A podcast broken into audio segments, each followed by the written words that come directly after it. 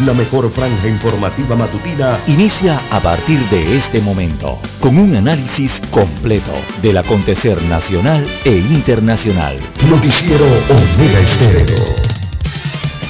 Omega Estéreo Noticias.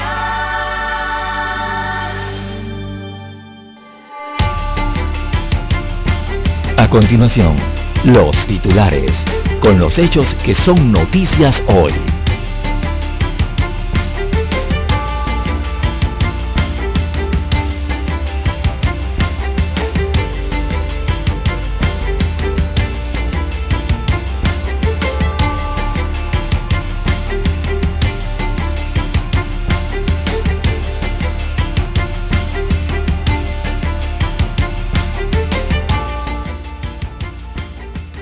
Pandemia puso a prueba la democracia,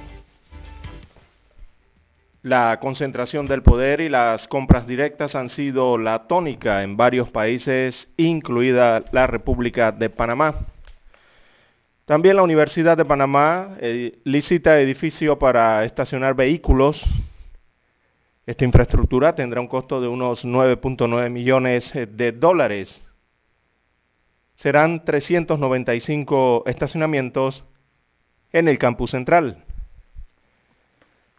Querellantes recurren fallo de caso Pinchazos, esto ante la Corte Suprema de Justicia. También un nuevo elemento de desasosiego en el Ministerio Público, aparte de investigar eh, a cuatro fiscales que adelantaban grandes casos de corrupción. El anuncio hecho recientemente por el procurador se convierte en otro elemento de desasosiego en una institución que en los 11 últimos años ha tenido siete procuradores. También para hoy, amigos oyentes, precisamente fiscal pide llamar a juicio a 32 personas en caso de Panama Papers. También tenemos para hoy que variante Omicron amenaza el mundo. El Ministerio de Salud en Panamá redobla vigilancia. Bien, amigos oyentes, en los deportes hoy se define la montaña en el giro ciclístico chiricano aquí en Panamá. Bien, estas y otras informaciones eh, durante las dos horas del noticiero Omega Estéreo. Estos fueron nuestros titulares de hoy. En breve regresamos. Para anunciarse en Omega Estéreo, marque el 269-2237. Con mucho gusto le brindaremos una atención profesional y personalizada. Su publicidad en Omega Estéreo. La escucharán de costa a costa y frontera a frontera. Contáctenos 269-2237.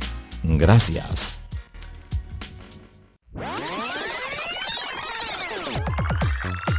Omega Stereo tiene una nueva app. Descárgala en Play Store y App Store totalmente gratis. Escucha Omega Stereo las 24 horas donde estés con nuestra nueva app.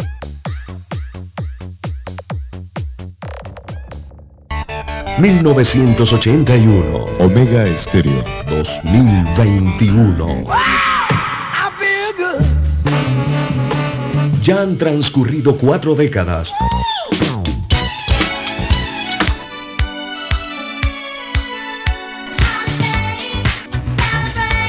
Cuatro décadas.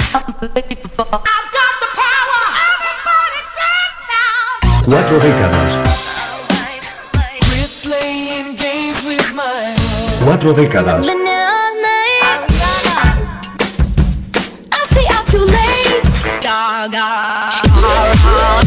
Ya han transcurrido cuatro décadas y Omega Estéreo cumple 40 años de ser la primera cadena nacional 24 horas.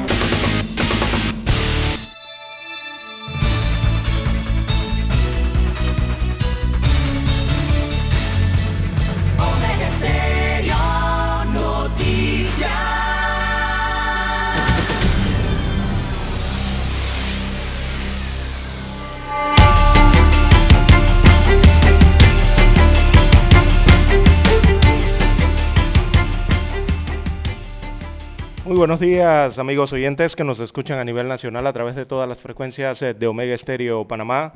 Sean todos bienvenidos a esta nueva emisión informativa para este sábado 27 de noviembre del año 2021. En el control maestro nos acompaña Roberto Antonio Díaz y acá en el estudio 1 de noticias este es su servidor César Lara para llevarle adelante estas dos horas informativas con los respectivos análisis, comentarios de las noticias locales, las internacionales, las más importantes para eh, la mañana de hoy. Bien, dándole las gracias al Todopoderoso por permitirnos una mañana más de vida y a todos ustedes, don eh, amigos oyentes, eh, también por escucharnos desde bien temprano para este sábado. Bien, iniciamos el noticiero Omega Estéreo eh, con los últimos reportes eh, dados a conocer en las últimas seis horas. Y eh, bueno, lamentablemente mm, la ola de violencia y de delincuencia no cesa en el país. Y cada hora, todos los días, se, se, encuentran los reportes por esta situación con mucha información eh, ha muerto un joven producto de una balacera. Esto ocurrió en la provincia de Colón. Así que era un joven de 19 años de edad, de nombre Carlos Felipe Davis, conocido como Pocho. Falleció producto de una herida en el pecho que recibió el pasado 20 de noviembre en la ciudad de Colón.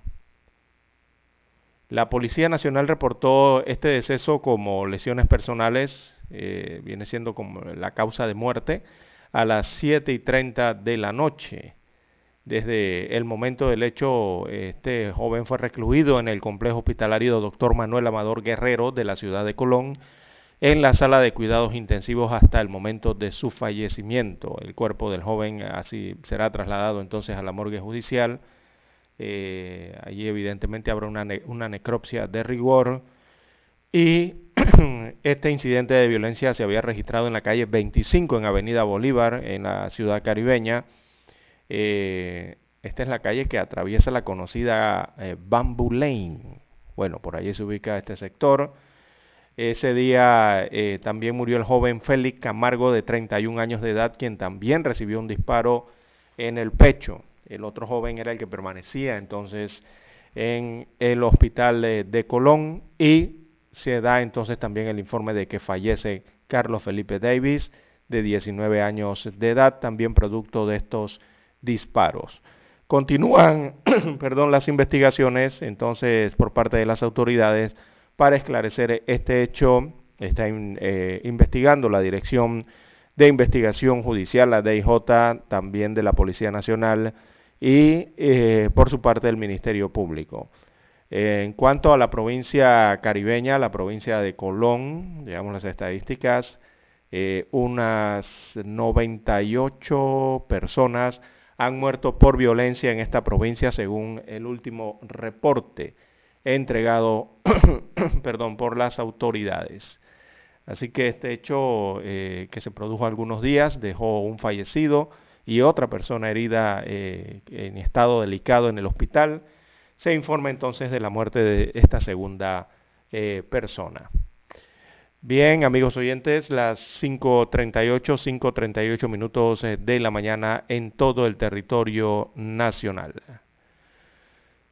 Bien, también hay que destacar para el día de hoy que ayer se registró un día complicado en Ciudad Capital, producto de eh, el congestionamiento vehicular, por una parte, y también las calles que resultaron anegadas el día de ayer, producto de una fuerte lluvia que sorprendió a, miles de panameños, miles de conductores eh, principalmente, en las calles de la ciudad que, eh, bueno, esta fuerte lluvia que repentinamente cayó,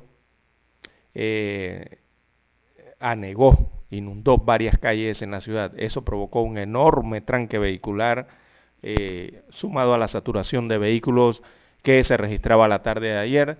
También, eh, eh, entre unas y otras cosas, por la celebración del Viernes Negro o el Black Friday. También se reportaron varios accidentes de tránsito. No hay saldos de, gravedad o de víctimas por estos accidentes, pero sí eso complicó también ayer la situación. Así que varias calles resultaron anegadas en distintos puntos por la fuerte lluvia que cayó en la capital. Desde el mediodía y en horas de la tarde se reportó esa lluvia. Así que río abajo, eh, Curundú y algunos sectores de la Vía España, también calle 50, allí la Nicanoro Barrio, la avenida José Domingo Díaz, eh, los reportes también llegaron desde Ricardo J. Alfaro, Ricardo Joaquín Alfaro, que es la tumba muerto, y la vía Centenario. Producto entonces de esa lluvia se reportaron varios accidentes automovilísticos, eh, también autos terminaron en, parados completamente en las calles, eh, producto de los problemas mecánicos debido precisamente a las calles inundadas. Hay que tener mucho cuidado eh, cuando usted ve la, calzada inundada y sobre todo si viaja en automóviles sedanes que son de menor altura. hay que tener mucho cuidado cuando los atraviesa usted por estas calles anegadas.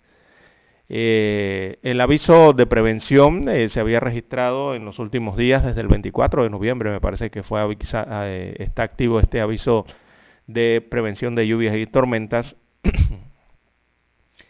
Que todo eso evidentemente viene asociado por un frente frío, del cual ya le habíamos comentado en la semana, estaba en los límites allí entre Nicaragua, también Jamaica y Haití, un poco más bajo, eh, sobre la región centroamericana, ¿no? Principalmente. Y bueno, esos rezagos, esos eh, coletazos, como nosotros llamamos en Panamá siempre, llegan hasta nuestro territorio, ¿no? Baja algo, algo le toca a Panamá siempre. Bueno, se prevé mayor intensidad atmosférica, de la cual generará eventos lluviosos de importancia. Eso seguirá ocurriendo hasta el día de hoy, eh, eh, calculan que hasta hoy estará entonces esta inestabilidad eh, en, el, en la región.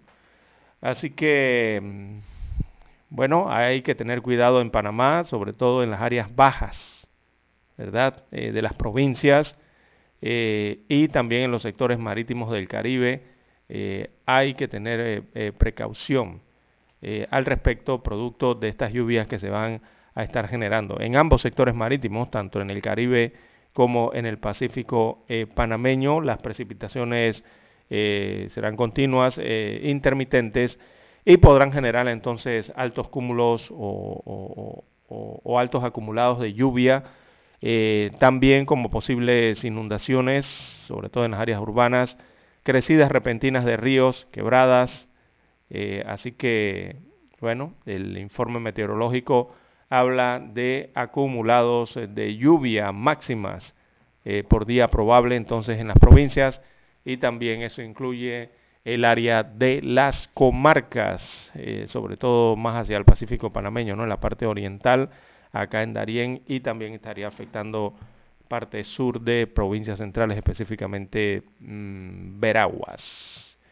Así que hay que tener mucho cuidado, amigos oyentes. Eh, para el día de hoy también hay que tener esas medidas de prevención ante la posibilidad entonces de montos superiores de agua. Bien, las 5.43, 5.43 minutos de la mañana en todo el territorio nacional. Hacemos una pausa y retornamos con más. Noticiero Omega Estéreo. La mejor franja informativa matutina está en los 107.3 FM de Omega Estéreo. 5.30 AM. Noticiero Omega Estéreo. Presenta los hechos nacionales e internacionales más relevantes del día. 7.30 AM. Infoanálisis. Con entrevistas y análisis con los personajes que son noticia. De 8 y 30 a 9 y 30 de la mañana. Sin rodeos. Con Álvaro Alvarado. De lunes a viernes por Omega Estéreo.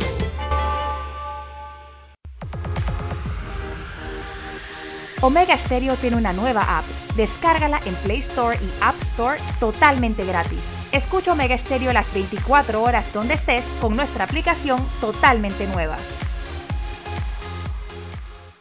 En centrales telefónicas, la casa del teléfono es tu mejor opción.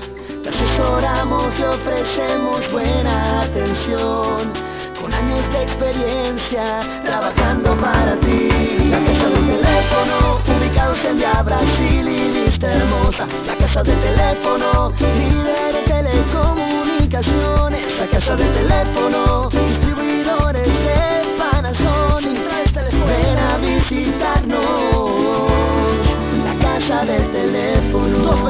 229-0465 lsdtcorp.com Distribuidor autorizado Panasonic Para anunciarse en Omega Estéreo, marque el 269-2237. Con mucho gusto le brindaremos una atención profesional y personalizada. Su publicidad en Omega Estéreo. La escucharán de costa a costa y frontera a frontera. Contáctenos 269-2237. Gracias.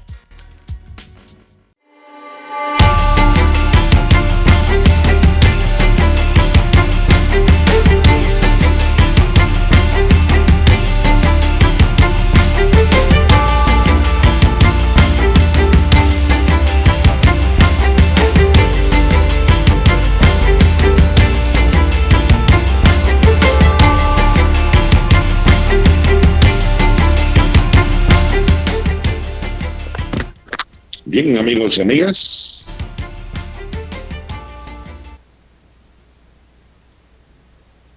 Bien, amigos, amigas, las 5.45, 5.45 minutos de la mañana en todo el territorio nacional. Le damos la bienvenida también a don Juan de Dios Hernández, que se suma a la transmisión informativa para la mañana de hoy. ¿Cómo amanece para este sábado, don Juan de Dios? Bueno, bien, gracias, gracias, don César, muy bien. Espero que don Roberto también esté muy bien hoy. Esta fecha, como quien dice, inicio del fin de semana, hoy sábado. Así que vamos de inmediato a continuar con las informaciones correspondientes a la fecha. Bien, y usted ha escuchado, don César, que a veces le roban los huevos al águila. Y eso es lo que ha ocurrido en el Senafrón.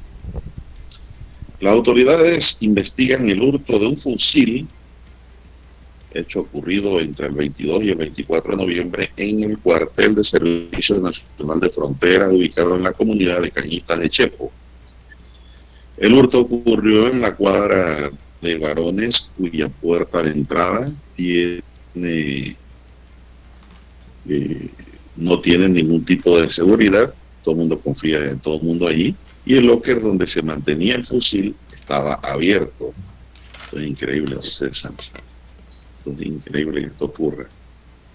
El acto delictivo se produjo, según las investigaciones, entre el 22 y el 24 de noviembre en horas de la noche, según el propio Senafrón. La pregunta que hacemos aquí, don Roberto, don César, es ¿cómo es posible, cómo es posible que estas cosas ocurran dentro de un cuartel de policía? Entonces tenemos un sistema contaminado, don César. Cuando aquí todos tienen que cuidar los bienes del Estado, las armas, los implementos, los equipos, y cuidarse entre ellos uno y otro, ¿no? Como un solo equipo, una sola familia, una sola plataforma de seguridad. Entonces, ¿cómo se va a perder un fusil dentro de un cuartel, don César, si los que entran y salen ahí son policías?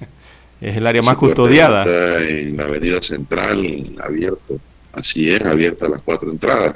Estas cosas son increíbles que ocurran, don César. Y a mí me da tristeza y pena, sobre todo pena, de que haya elementos dentro de las propias instituciones que de seguridad pública que están llamadas a proteger a los ciudadanos que se dediquen a este tipo de actividades, al delito. Entonces uno uno se pregunta, si estas cosas ocurren allá adentro, ¿qué no ocurrirá afuera, don César? Por eso es que yo digo e insisto, pero bueno, no hay iniciativa, ojalá, ojalá eh, diputados, aunque sea independientes, pues. Porque yo, yo veo que los de gobierno y oposición también se hacen de la vista gorda cuando uno hace recomendaciones que son importantes. yo he dicho que aquí el policía que roba, el policía que delinque, la pena les debe ser multiplicada, agravada, pero agravada en una forma tal que sea de manera ejemplar, no de meses, Usted policía, usted delinquió utilizando la placa, utilizando el uniforme, utilizando el carro, los bienes del Estado, usando equipo. Es decir, usted es un policía. Usted, utiliza su, su posición para cometer delitos. Entonces usted va a ser sancionado ejemplarmente, no solamente como la figura de un hurto simple, un hurto calificado, sino un hurto ejemplar en cuanto a la sanción que le corresponde. Y yo creo que eso ayuda en gran medida a disminuir los delitos o la intención de cometerlo dentro de las propias instituciones de seguridad pública, la, cualquiera de las que usted quiera. No hay forma. Esto, esto, esto es preocupante. ¿Cómo se va a perder un fusil ahora que no es una navaja? Un fusil, no, no, es, no es un alfiler, algo mínimo. ¿Dónde estará el fusil? ¿Y en manos de quién? Es la pregunta. Entonces, ¿qué van a hacer con ese fusil ahora? Ese fusil no se lo llevaron para ir a dar la misa del domingo.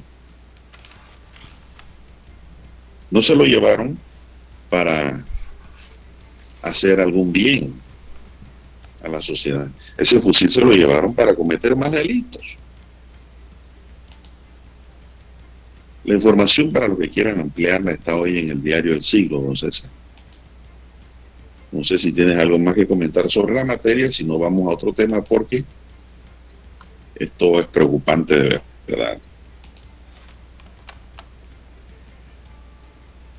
Bien, don Juan de Dios, las 5.51 minutos de la mañana en todo el territorio nacional. Bien, eh, eh, Panamá, bueno, por lo menos en el registro de el reporte epidemiológico para el día de hoy suma veamos, suma otro cero, ¿sí? Otro día cero, eh, sin fallecidos, en este caso, por la COVID-19. Eh, vive este día sin fallecimientos en momentos en que Europa entonces toma medidas y África también ya comenzaron a tomar medidas, ambos continentes, ante una nueva variante descubierta precisamente en, el, en la parte sur del continente africano. Eh, el informe epidemiológico del Ministerio de Salud aquí en la República de Panamá reporta 223 casos nuevos de coronavirus. Estos son los casos que han dado positivos al virus para alcanzar un total de 477.096 acumulados en los 20 meses de pandemia. Así que el número de fallecidos, veamos, se mantiene igual que el día jueves. Eh, hay 7.360 eh, defunciones eh, eh, de forma general en estos más de 20 meses para una letalidad de 1.5%. Los recuperados ascienden a 467.072, eh, son las personas restablecidas curadas, de los cuales 222 son nuevos recuperados, o sea, en las últimas 24 horas. También en la última jornada se aplicaron 7.185 pruebas para una positividad de 3.1%. Esa es la positividad que registra el país en cuanto a la enfermedad, 3.1% de positividad de eh, las pruebas realizadas el día de ayer. También, eh, pese a la baja, mm, se mantienen casos activos, eh, se mantienen allí 2.664 casos activos en todo el país. Estas son, estos son pacientes, personas que están en capacidad de contagiar a otras personas evidentemente han sido detectados y están recibiendo los protocolos y el debido eh, tratamiento. De ese total, entonces 2.534 están en aislamiento domiciliario y 130 eh, se encuentran alojados en hoteles convertidos en hospital. Eh, los que están en aislamiento domiciliario, estos sí son los que están en residencias, en viviendas, en fincas, en apartamentos, eh, allí se dividen en 2.448 en casa o, en un domicilio y hay 86 en hoteles. En cuanto a los hospitalizados, son 105 los que están en salas de hospital y hay 25 pacientes en unidades de cuidados intensivos. Estos 25 pacientes son los que están eh, luchando por su vida, ¿no? Eh, por otro lado, dentro del informe también se observa que el PAI, que es el Programa Ampliado de Inmunizaciones, revela que hasta hoy, o sea, hasta el día de ayer, se han aplicado a través de la Operación Panavac un total de 6.016.283 dosis contra la COVID-19, tanto de Pfizer BioNTech como de la casa AstraZeneca. De ese total, 3, perdón, 3 millones 90.911 eh, dosis son primeras dosis. Entonces allí tenemos la cantidad de personas o de habitantes que han sido vacunados en el país.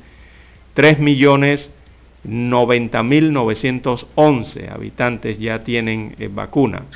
De ellos, 2.745.861 eh, son los que tienen las dosis completas, ¿verdad? Ya tienen eh, las, ambas dosis. Y también el reporte indica que hay 173.294 dosis de refuerzo que se han aplicado hasta el momento. Y en cuanto a terceras dosis, 6.217. Así está el cuadro entonces de la vacunación en Panamá. Recordemos que la cobertura en la población meta, eh, que es a partir de los 12 años, 12 años hacia arriba, ¿no? Eh, la cobertura allí para esa población es de 89.5% con primeras dosis y 79.5% eh, con segundas dosis. Repito, para la población meta, que es la población de 12 años en adelante. Hay otra población que es menor a 12 años, que allí hay aproximadamente otro millón de habitantes, pero que no están vacunados hasta el momento. Recordemos que eh, las eh, dosis están autorizadas para mayores de 12 años de edad. Bien, las 5.56, 5.56 minutos eh, de la mañana en todo el territorio nacional. Y ayer fue bautizada, don Juan de Dios, la nueva variante de la COVID-19. ¿Ya usted sabe cómo se llama? Se llama Omicron.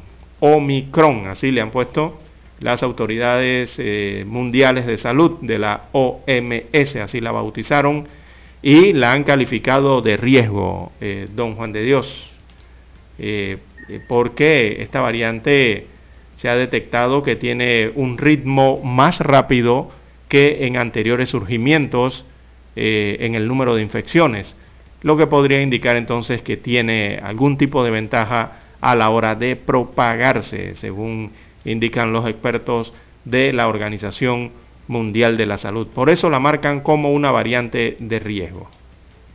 Posiblemente es más contagiosa, ¿no? Posiblemente. Tiene el nombre estudio. Tiene el nombre de una marca. de una compañía. Exactamente. pusieron nombre como de una compañía. Pero es una forma de... Es una letra del alfabeto griego. Por la cantidad de letras y números, sí. Del alfabeto griego, sí.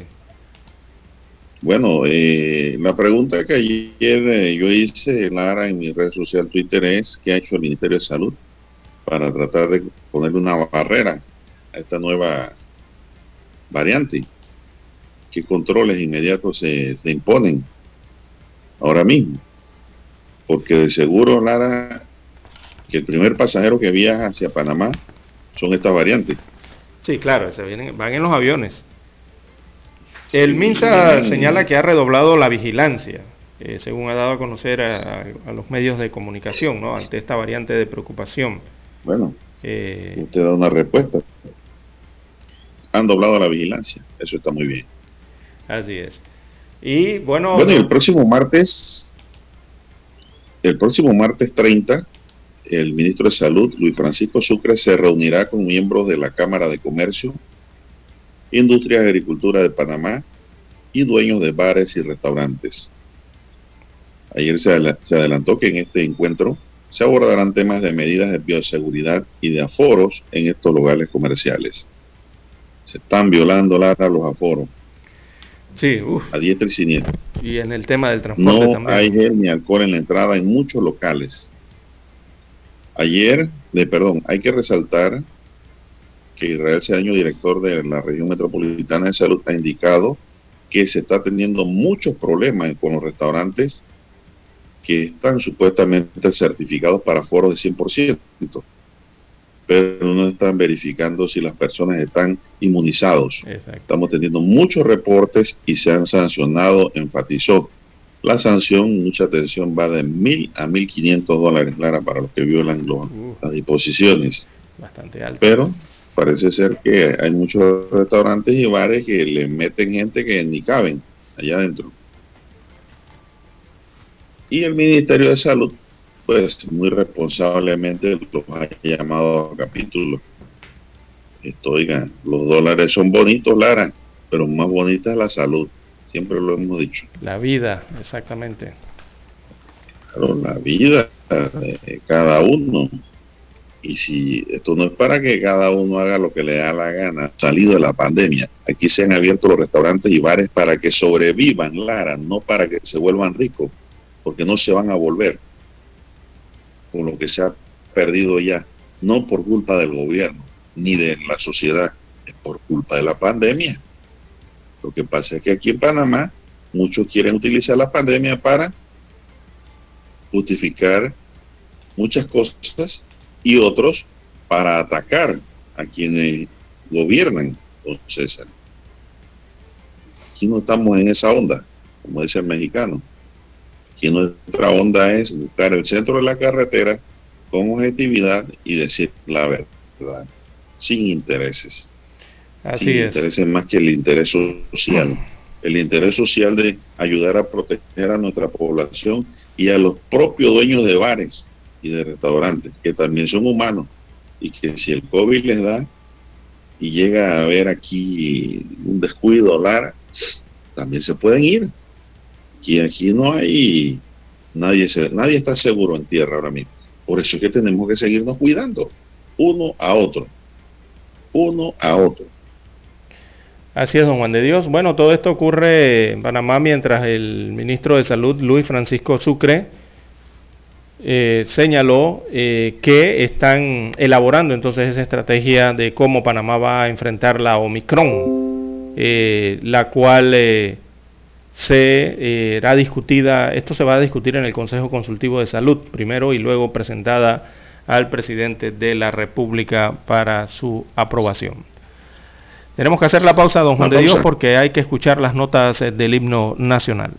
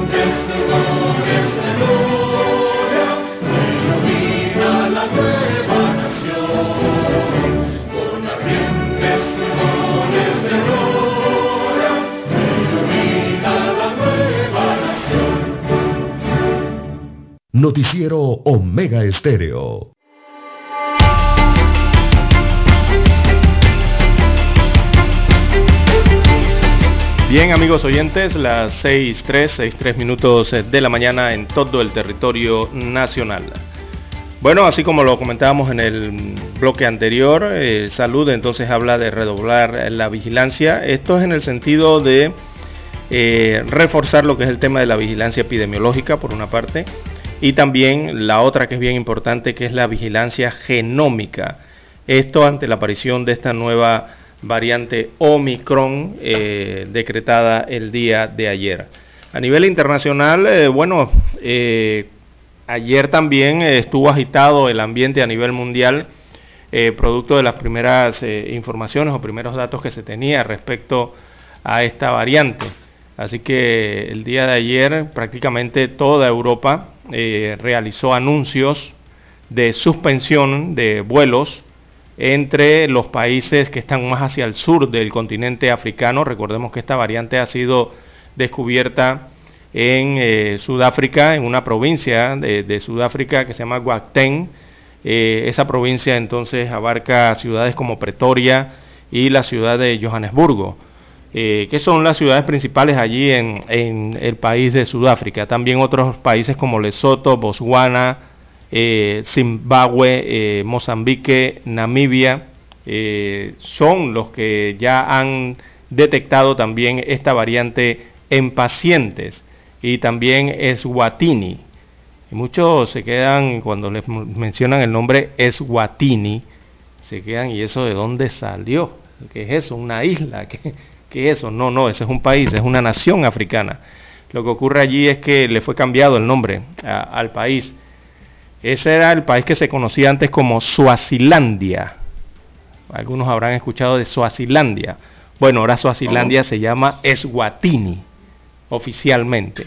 Utiliza la misma bandera ¿no? de, que utilizaban anteriormente. Allí también se han descubierto casos de esta nueva variante Omicron y eh, prácticamente toda Europa, como les comentaba, eh, eh, colocaron restricciones, o sea, la suspensión de vuelos desde esos países hacia los países europeos, ¿no? a través de líneas aéreas. Ayer también en la tarde, ya casi noche, los Estados Unidos de América tomó una eh, decisión igual. Va a restringir también los viajes desde estos países del sur de África, eh, pero las restricciones de Estados Unidos eh, van a empezar, o sea, estarán vigentes a partir del próximo 29 de noviembre, o sea, a partir de mañana domingo, perdón, del próximo lunes, estarán vigentes esas restricciones. Europa, Singapur, eh, Israel, eh, otros países de Asia también, eh, ya las están aplicando ¿no? desde el día de ayer, este tipo de restricciones. Aunque la Organización Mundial de la Salud sí emitió un anuncio ayer para todos los países de, que conforman esa organización, desaconsejando restringir los viajes al sur de África. O sea, a evitar hacer eso de, restringir los viajes, ¿no? por lo menos eh, en este momento, porque señalan que esta variante Omicron eh, eh, todavía está en una fase de investigación que no se recomienda la aplicación de ese tipo de restricciones en los viajeros. la mayoría de los países les ha recomendado la, la OMS que sigan aplicando el enfoque científico y también el enfoque basado en los riesgos, ¿verdad? Eh, ante la presencia o el descubrimiento de esta nueva eh, variante. Es lo que recomienda la Organización Mundial de la Salud frente a esa variante que bueno, como ya todos conocemos, ha, eh, acumulado entonces un número muy alto de precisamente eso, de mutaciones, de mayor que otras veces, ¿no? De mutaciones en la, en la proteína, en la espícula, por donde entra allí a la célula el SARS-CoV-2 y que lleva una combinación de mutaciones que no se habían visto antes, por lo menos así lo han dicho los científicos que las están estudiando. Bien, las seis nueve, seis nueve minutos de la mañana. Diga, don Juan de Dios. Bueno, César, eh, son medidas que hay que tomar, ¿no? Porque esto no ha terminado y por lo visto no sabemos cuándo va a terminar, don César. Y Europa nos está hablando de quinta ola. Quiere decir que una ola pasa, inmediatamente cae otra. Así es.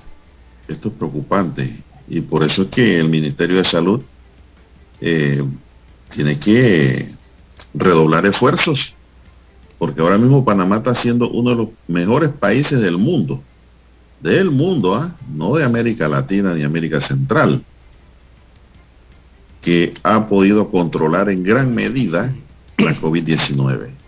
Y entonces tenemos que mantenernos en esa línea, Lara, y para eso tenemos que cooperar todos los panameños en general, todos sin igual, el pobre, el rico, el blanco, el negro, el chino, todos tenemos que cooperar aquí. Y, le están hablando, don Juan de Dios, de las aglomeraciones y del uso de la mascarilla. Y bueno, reportes que nos llegan de lo ocurrido la tarde de ayer, don Juan de Dios, con ese enorme tranque vehicular que se registró aquí, las lluvias y la movilidad que se dio en la tarde de ayer, es que eh, en la Terminal Nacional de Transporte, don Juan de Dios, eso no se cabía un alma allí en las filas para abordar autobuses. Eh, aglomeración. Sí, una locura. Y segundo, dentro de los mismos autobuses, don Juan de Dios, eh, eh, allí no había, olvídese de reglas de aglomeración, de reglas de distanciamiento social. Dentro de los autobuses colectivos, lo que parecían era una lata de tuna, don Juan de Dios, allá adentro. La gente aglomerada, apretada, y lo peor del caso, según los reportes, es sin aplicar las medidas de bioseguridad, o sea, sin mascarillas, como estaba cayendo agua el día de ayer por la tarde, eh, los autobuses, usted sabe que muchos de estos autobuses no tienen aire acondicionado. Y, eh, y todos iban con las ventanas arriba, arriba, don Juan de Dios. Y usted sabe cómo se, cómo se ponen esos autobuses, ¿no? Bueno, cuando, van en esta situación. Y llenos de gente. que tiene que estar, ahí es que tiene que estar la vigilancia tratando de disminuir los niveles de contagio. No sé si hay una pausa, don Roberto.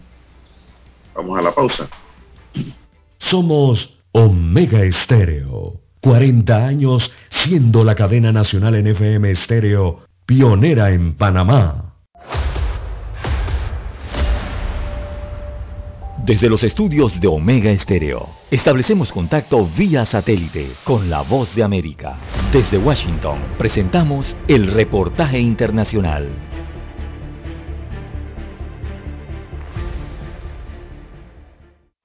Nerviosismo mundial por una nueva variante del coronavirus. Aunque no está claro dónde surgió, científicos sudafricanos identificaron la nueva variante en la provincia Gauteng. La Organización Mundial de la Salud la denominó Omicron y la clasificó como altamente transmisible. Expertos intentan comprender este viernes las cerca de 30 mutaciones en la proteína pico responsable de adherir el virus a las células humanas y qué significará para las terapias y vacunas desarrolladas hasta ahora contra el virus luz. Aún no sabemos mucho sobre esto. Lo que sí sabemos es que esta variante tiene una gran cantidad de mutaciones y la preocupación es que cuando tienes tantas mutaciones puede tener un impacto en cómo se comporta el virus. La nueva variante se ha relacionado con un aumento exponencial de 200 casos a casi 2.500 contagios diarios confirmados en las últimas semanas en Sudáfrica. Además, ya se ha identificado en viajeros a Bélgica, Hong Kong e Israel. La Unión Europea decidió cerrar sus puertas a viajeros provenientes del sur de África. En Estados Unidos, según el experto para la Casa Blanca Anthony Fauci, no hay indicio de que la nueva variante ya esté en el país, pero funcionarios de la Casa Blanca dijeron que los viajes desde Sudáfrica y otros siete países serán restringidos a partir de este lunes, mientras los expertos están alarmados por la rápida mutación del virus. Por lo general, una variante adquiere aproximadamente una mutación por cada tres transmisiones. Entonces es una tasa de mutación muy baja. Pero aquí estamos viendo un salto masivo por alrededor de 30 mutaciones que ocurrieron de manera concomitante. Eso es muy inusual. Finalmente, el pánico de los inversionistas sobre esta nueva variante Omicron y cómo va a afectar el mundo ha creado un desplome mundial en la bolsa de valores, desde las asiáticas hasta las europeas, pasando por Estados Unidos en el Wall Street. También el, precio del, del petróleo en Europa y en Estados Unidos ha caído en varios puntos porcentuales. Escucharon vía satélite desde Washington el reportaje internacional.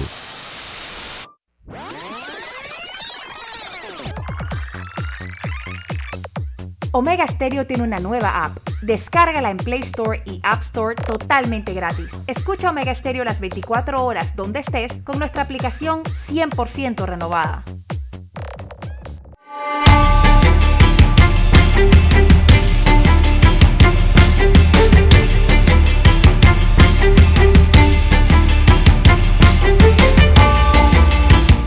Bien, señoras y señores, continuamos. Son las seis 15 minutos, es la hora para todo el país. Bueno, y me comenta un oyente aquí, don César, que lo que usted tocó es bien cierto. Dicen que las rutas estas de Panamá Oeste, con estos buses viejos, las rutas de Veracruz, de Arraiján y hasta de La Chorrera, dicen, son buses viejos, no tienen aire acondicionado, las ventanas no bajan, la gente va con la mascarilla puesta en la quijada o el cuello como si fuese eh, fueran bebés, parecieran bebés cuando le dan papilla. Llevan de corbata. sí, o un babero, para, o sea, que los bebés usan babero, que ya no usan mucho. ¿eh? Eh, antes se usaba mucho el babero, bueno, muchos van con la mascarilla así, otros la llevan puesta nada más tapando la boca, pero la nariz la llevan afuera como el cocodrilo en agua. en fin, todo esto se está dando en Panamá Oeste y no hay, no hay unas medidas, no hay, no hay, no hay funcionarios del MINSA, no hay nadie en las terminales que distanciamiento cero y sin careta, sin careta plástica, ¿cierto? las caretas plásticas son obligatorias también para Panamá Oeste. ¿Quién dijo que no? Oiga, esto no puede ser, la gente no coopera y, pues hay que poner orden, simplemente hay que poner inspectores, porque ya ponerle multa a la gente que no tiene a veces ni qué comer, que salen a buscar trabajo, ya. no, simplemente usted si no lleva su mascarilla bien puesta, no lleva su antifaz plástico, usted no puede abordar el bus. Usted se va a quedar ahí, va a dormir en la terminal. Simplemente. Así es. es así. Y si te pones difícil, ni te voy a multar, te voy a arrestar para que pase 24 horas allá con la policía. Porque al final tampoco gano nada con encerrarte y ponerte ahí 30 días de prisión. Nada, te voy a poner 24 a 48 horas. Después te suelto. Entonces, si tú quieres pasar por eso, deja de usar la mascarilla. Pues. Pero tiene que haber, tiene que haber la autoridad, don César. Ayer que llovió fuerte fue la tapa del coco. Hasta en los mismos centros comerciales. los oyentes, oyentes que viven ahí en Burunga. Dice que esto no se aguantaba ayer. Dice uno que casi termina fajado a golpe con gente que llevaban la mascarilla mal puesta. Y, tuvo que regañarlos, dice, que bajaran las ventanas y se acomodaran las mascarillas. Bueno, necesitamos inspectores como este señor que me escribió, que le gusta el orden y proteger a los demás y protegerse él. Esto no puede seguir. Con este aguacero de ayer fue, como que dice, la prueba de fuego. Cero, cero bioseguridad en la terminal y en estos buses del área de Panamá Oeste. Y si usted ve por eso que la contaminación en estos sectores es por el tipo de vehículo que hay y el pésimo servicio que dan.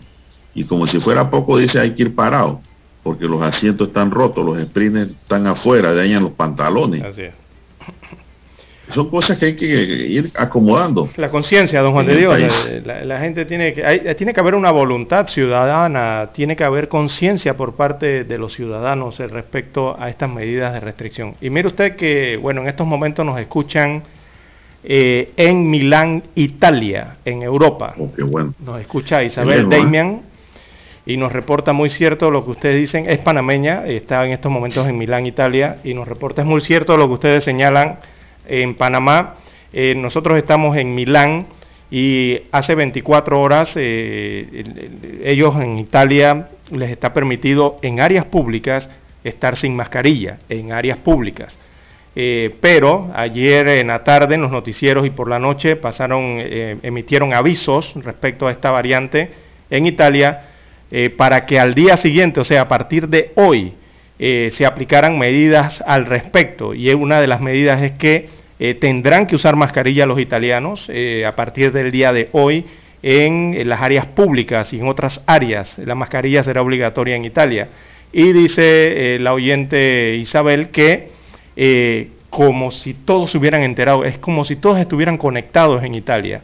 Hoy, recordemos que allá son, llevan seis horas de adelanto, hoy todos los ciudadanos han salido con mascarilla de lo más normal a las calles de Milán.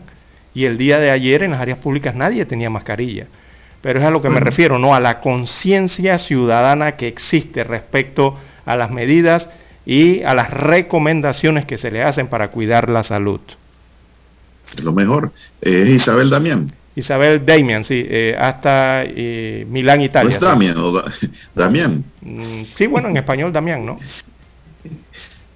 Es nuestra amiga oyente. Así de es. siempre, ella es abogada, es abogada, saluda Así a la es. colega. Nos Así escucha es. desde Italia en estos momentos. Como no, como no, una bella oyente, para que usted sepa.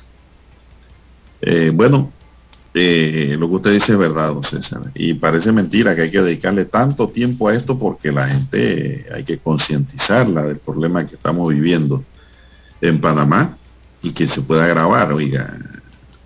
Con solo basta recordar aquellas calles vacías, las cortinas de hierro cerradas, las vidrieras todo apagado, no habían autos en la calle, no había nadie en la calle. Eso lo veíamos nosotros en plena pandemia. Eso da tristeza, recordar lo que volvamos a, que, a caer en esa situación. Yo creo que el gobierno no va a resistir tampoco a hacerle frente a esta situación si se volviese a dar en Panamá. Entonces, si hemos superado gran parte de este problema, tratemos de, de colaborar, de seguir las medidas de bioseguridad, es todo. No olvidarnos de las cosas. Es todo lo que tenemos que hacer para mantener el control nosotros sobre ese problema de la pandemia. Es muy triste que volviéramos a, regresáramos a, ese, a esa situación. Y, y, y créame que sí se puede volver si se desata de verdad una nueva variante violenta, don César, agresiva. Créame que volvemos, ¿eh? Sí, sí. Entonces, sigamos adelante con el debido cuidado. Eh, vienen las fiestas de fin de año. Mañana hay muchas actividades. Mañana 28 Lara, eh, fecha del bicentenario, pero hay que cuidarse. Muchísima gente ha viajado hacia el interior del país porque son tres días libres lo que eh, el calendario. Hoy sábado para muchos del sector público, hoy trabajamos nosotros en la empresa privada, pero el sector público está libre. Eh, domingo y lunes, tres días. Mucha gente aprovecha como para echar su último viaje al interior, su último paseo. Está bien, se, se puede, pero hagámoslo con responsabilidad, don César. Con responsabilidad primero para con nosotros mismos, para con nuestro entorno, la burbuja familiar y para proteger también a, los vecinos. Porque protegiéndonos nosotros, protegemos a los demás. Eso es sencillo. No le veo que sea algo difícil que se le esté pidiendo a la población. Se puede hacer. Estamos a tiempo. Bueno, don César, no sé si pasamos a otra materia, porque los transportistas del interior, el grupo Cotradrín, eh, quieren reunirse con el presidente, como dijimos ayer. Ellos rechazan el actual diálogo que se está dando entre el gobierno y organizaciones de transportistas en la capital y piden una reunión aparte con el presidente Laurentino Cortizo. De manera escrita plantearon las razones por las que rechazan el diálogo que se ha iniciado con miembros de la Cámara Nacional de Transporte, Canatra. Alegan que no comparten sus propuestas ni el acuerdo que ellos lograron de 3 millones de dólares para hacerle frente al alto costo del combustible, don César. Este es un problema allí porque dice que no les conviene y no, no, ellos no creen en eso. Bueno, yo, yo, yo no veo por qué también, eh, si no el presidente, el ministro del ramo y el director de tránsito atiendan La ministra. a este estas caso. personas. La ministra, perdón, la ministra sí. Y el director de tránsito atiendan, los escuchen, porque digo, hay que escuchar a la gente, ¿no? Y hacer planteamientos cuando las cosas se pueden y cuando no se pueden, y ser claro. No andar tampoco prometiendo cosas que no puedan cumplir. Eso es lo que pienso yo, ¿no? Como pudiera solucionarse, quizás darle respuesta a la- a las inquietudes de los transportistas del interior. Es que todo, Son las 6.24. Bueno, dígame. eh, el petróleo, de donde se sacan los combustibles, el petróleo es la máquina, como siempre decimos, que mueve la otra máquina, que es la economía. Eh, hay aumentos de precios eh, a tutiplane por todos lados, don Juan de Dios, donde usted lo mire hoy día. Eh, ayer eh, detuve a un, a un vendedor de paletas en la calle, don Juan de Dios. Y las paletas que costaban 65 centavos anteriormente, se- ya van por 75 y 85 centavos. La semana pasada las compré a 10, 15 centavos menos. Esta semana ya cuestan 10 o 15 centavos más. Eh, y esa situación se está presentando en diversos productos, don Juan de Dios, eh, evidentemente producto de las alzas del combustible, por una parte, y el otro tema de los insumos, ¿no? los costos que tienen por el transporte a nivel internacional e incluso el propio transporte interno eh, aquí en Panamá. Eh, pero eh, en cuanto a lo de Cotradín y la Canatra, eh, allí uno a veces piensa que están organizados, pero parece, da una sensación de una organización desorganizada, don Juan de Dios.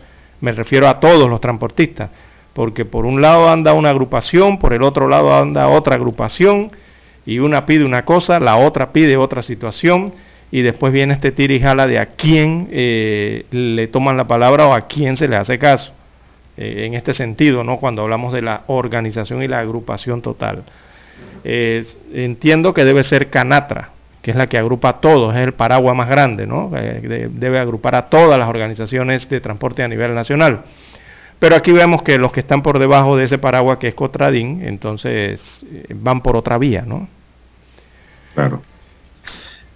Bueno, eh, avanzamos, son las 6.26 minutos. eh, entierran 93 cadáveres o restos humanos no reclamados.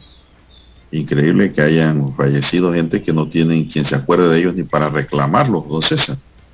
¿Hasta dónde hemos llegado? ah? Y créame que toda esa gente tiene familia. Claro. Todos esos fallecidos tienen familia, pero que no se presentan por allá porque saben y si lo reclaman que eso les representa un gasto. Porque en Panamá hasta morirse cuesta mucho. Morirse en el interior es más, más económico, Lara, don Roberto. Pero morirse en Panamá, primero los cementerios municipales no tienen espacio, no hay cama para tanta gente. Y en segundo lugar, los cementerios privados se están dando banquetes, pero eso cuesta. Eso cuesta. Por eso es que el Instituto de Medicina Legal y Ciencia Forense realizó ayer, ayer eh, un entierro de solemnidad en el cementerio municipal de San Miguelito, ubicado en la comunidad de Chivo Chivo. Durante esta actividad se coordinó la disposición final de 93 cadáveres no reclamados o restos humanos no identificados. Entre, entre estos se encontraban 31 cuerpos completos, 90, 19 restos óseos y 43 productos humanos, explican en una nota de prensa. Para esta diligencia los cuerpos son eh, inhumados con su respectiva identificación antes y después del proceso, además de la toma de vistas fotográficas correspondientes. Haciendo eco de la labor humanitaria, asistió el eh, diácono Ricardo T. Martínez de la parroquia San Francisco Javier, que realizó la invocación religiosa en el lugar. El Instituto de Medicina Legal, que actualmente no cuenta con un espacio habilitado para estas acciones, contó con el apoyo en esta oportunidad del municipio de San Miguelito para la disposición de estos cuerpos en un cementerio municipal de la localidad. El instituto se acoge a las normativas actuales para este proceso siguiendo estándares científicos y normativas de índole humanitaria que respete y protege la dignidad humana en cada individuo, indica la nota, don César. Sí, y es muy triste, es muy triste cuando uno da estas informaciones, don Juan de Dios, porque estos son eh, cadáveres, eh, son personas sin nombre o, o entierros sin nombre, Sí. don Juan de Dios. Son, perdón, muertos sin nombres. Eso Muertos desconocidos. O sea, eh, muertos sin nombre y esto ocurre en las, en las morgues, en las morgues cuando no reclaman el cadáver. Hay que recordar que hay un proceso, ¿no? Eh, ¿Verdad? Que se sigue para identificar el cadáver, estos cadáveres que llegan, incluso hasta hay tecnología de ADN y, y co- y a través de eso se puede llegar a los familiares. Y, y muchas de las ocasiones logran eh, saber quiénes son los familiares. Pero el problema es que no los reclaman. A pesar de que saben quiénes son, les notifican, No los reclaman, don Juan de Dios. Ni siquiera los amigos conocidos de la persona que ha fallecido los reclaman tampoco. Entonces eso es muy triste, don Juan de Dios, porque eso es un muerto sin nombre. Allí quedó enterrado y ya. Qué triste, ¿no? Son muertos, muertos sin cariño. Exactamente. Eh, es muy triste esa situación, la verdad, ¿no? Recordemos, lamentable. recordemos que hay muchos de estos cadáveres que son encontrados en, condiciones putrefactas, eh, otros en estado de descomposición, otros que han muerto, pasan del hospital allí a la morgue, pero permanecen allí por meses, ¿verdad? Y, no los... Años. Y, incluso años, y no los reclaman. Eh, así que hasta para eso hay que tener suerte, don Juan de Dios, para que te reclamen y te den cristiana sepultura. Oiga. Bueno, eh, la pregunta es ¿por qué no lo reclaman? También es la gran pregunta, ¿no? Bueno, hay que ver, ¿no? ¿Por qué no lo reclaman? Pueden haber diversas causas. Pueden ser extranjeros. También, sí. Que no tienen a nadie en Panamá. Y sus familiares en sus países de origen piensan que están acá y que no se comunican con ellos ni nada parecido, que, pero que están bien acá y no, están en una morgue. Así es. Así y, es. Y, muchos pues porque son indigentes, Lara. Mm, también. Son indigentes que ni los hijos, ni los papás, ni, perdón, ni los hijos, ni las esposas o amigas o sobrinos o nietos les interesa reclamarlo. ¿Por qué? Porque eso les representa un gasto eh, ah, ya viva también, exactamente. Ahí está, en la parte económica. Exacto. Digo, el Estado por una parte hay que entender que el Estado asume parte de los costos que son cuando encuentran estos cadáveres, el tema de la autopsia, todo eso es dinero, la inhumación eh, y cualquier otro eh, procedimiento que surja ¿no? para esclarecer, porque el Estado tiene que esclarecer de cierta forma y qué fue lo que pasó con esa persona, qué fue lo que pasó con ese cuerpo, ¿no?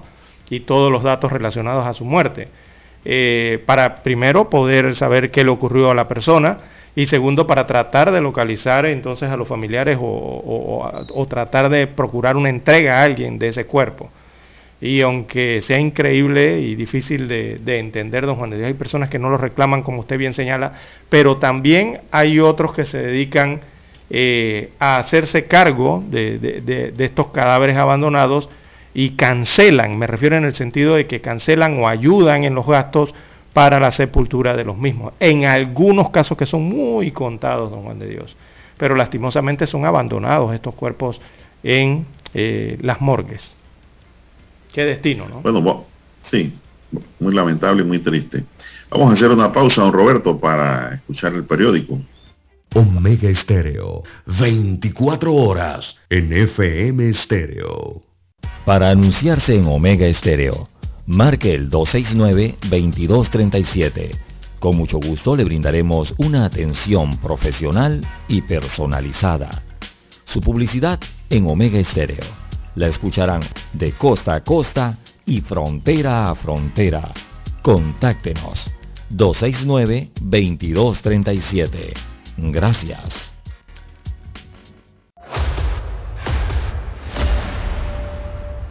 Desde los estudios de Omega Estéreo, establecemos contacto vía satélite con la voz de América.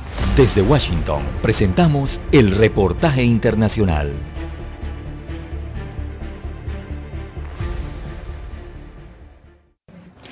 Pasamos a la frontera con México, donde la lista de migrantes desaparecidos son cada vez más largas. Por eso las autoridades están utilizando una base de datos que permitiría a muchas familias localizar a sus seres queridos desaparecidos. Desde Arizona, Paula Díaz nos cuenta de qué se trata. El Sistema Nacional de Personas Desaparecidas y No Identificadas, NEIMUS, por sus siglas en inglés, es una herramienta que puede ser la luz para cientos de familias que tienen un ser querido en las listas de desaparecidos. Las agencias de la ley y la oficina forense en el condado Pima coordinan esfuerzos con esa base de datos. Nosotros ponemos los perfiles de restos no identificados en esa base de datos. Hay una versión en español que es accesible al público en la que la gente puede ver imágenes de propiedades y ropa encontrada. A esto se suma una ayuda extra que en los últimos años ha ayudado a identificar personas en esa base de datos. Yo diría detectives cibernéticos. Entonces trabajan en línea y toman algunas de las imágenes que colocamos en Amos y difunden estas imágenes a diferentes grupos de Facebook que pueden tener más visibilidad en algún lugar de Centroamérica. Esta herramienta la promueven las organizaciones pro inmigrantes. Es un recurso muy importante para los inmigrantes en poder localizar a sus personas que están desaparecidas. La Oficina Forense del Condado Pima conserva 111 cuerpos sin identificar y en todo Arizona 1.043 personas permanecen desaparecidas.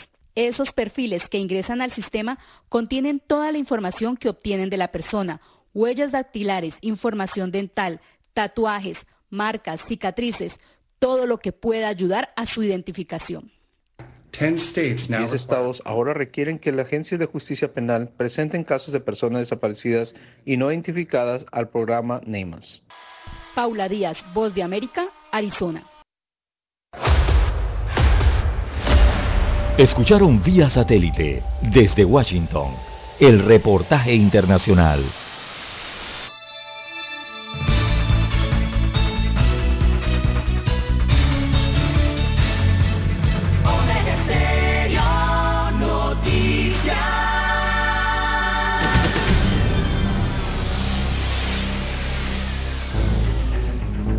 Las noticias impresas en tinta sobre papel. Con ustedes. Escuchando el periódico. Los titulares de las primeras planas de los diarios estándares de circulación en Panamá.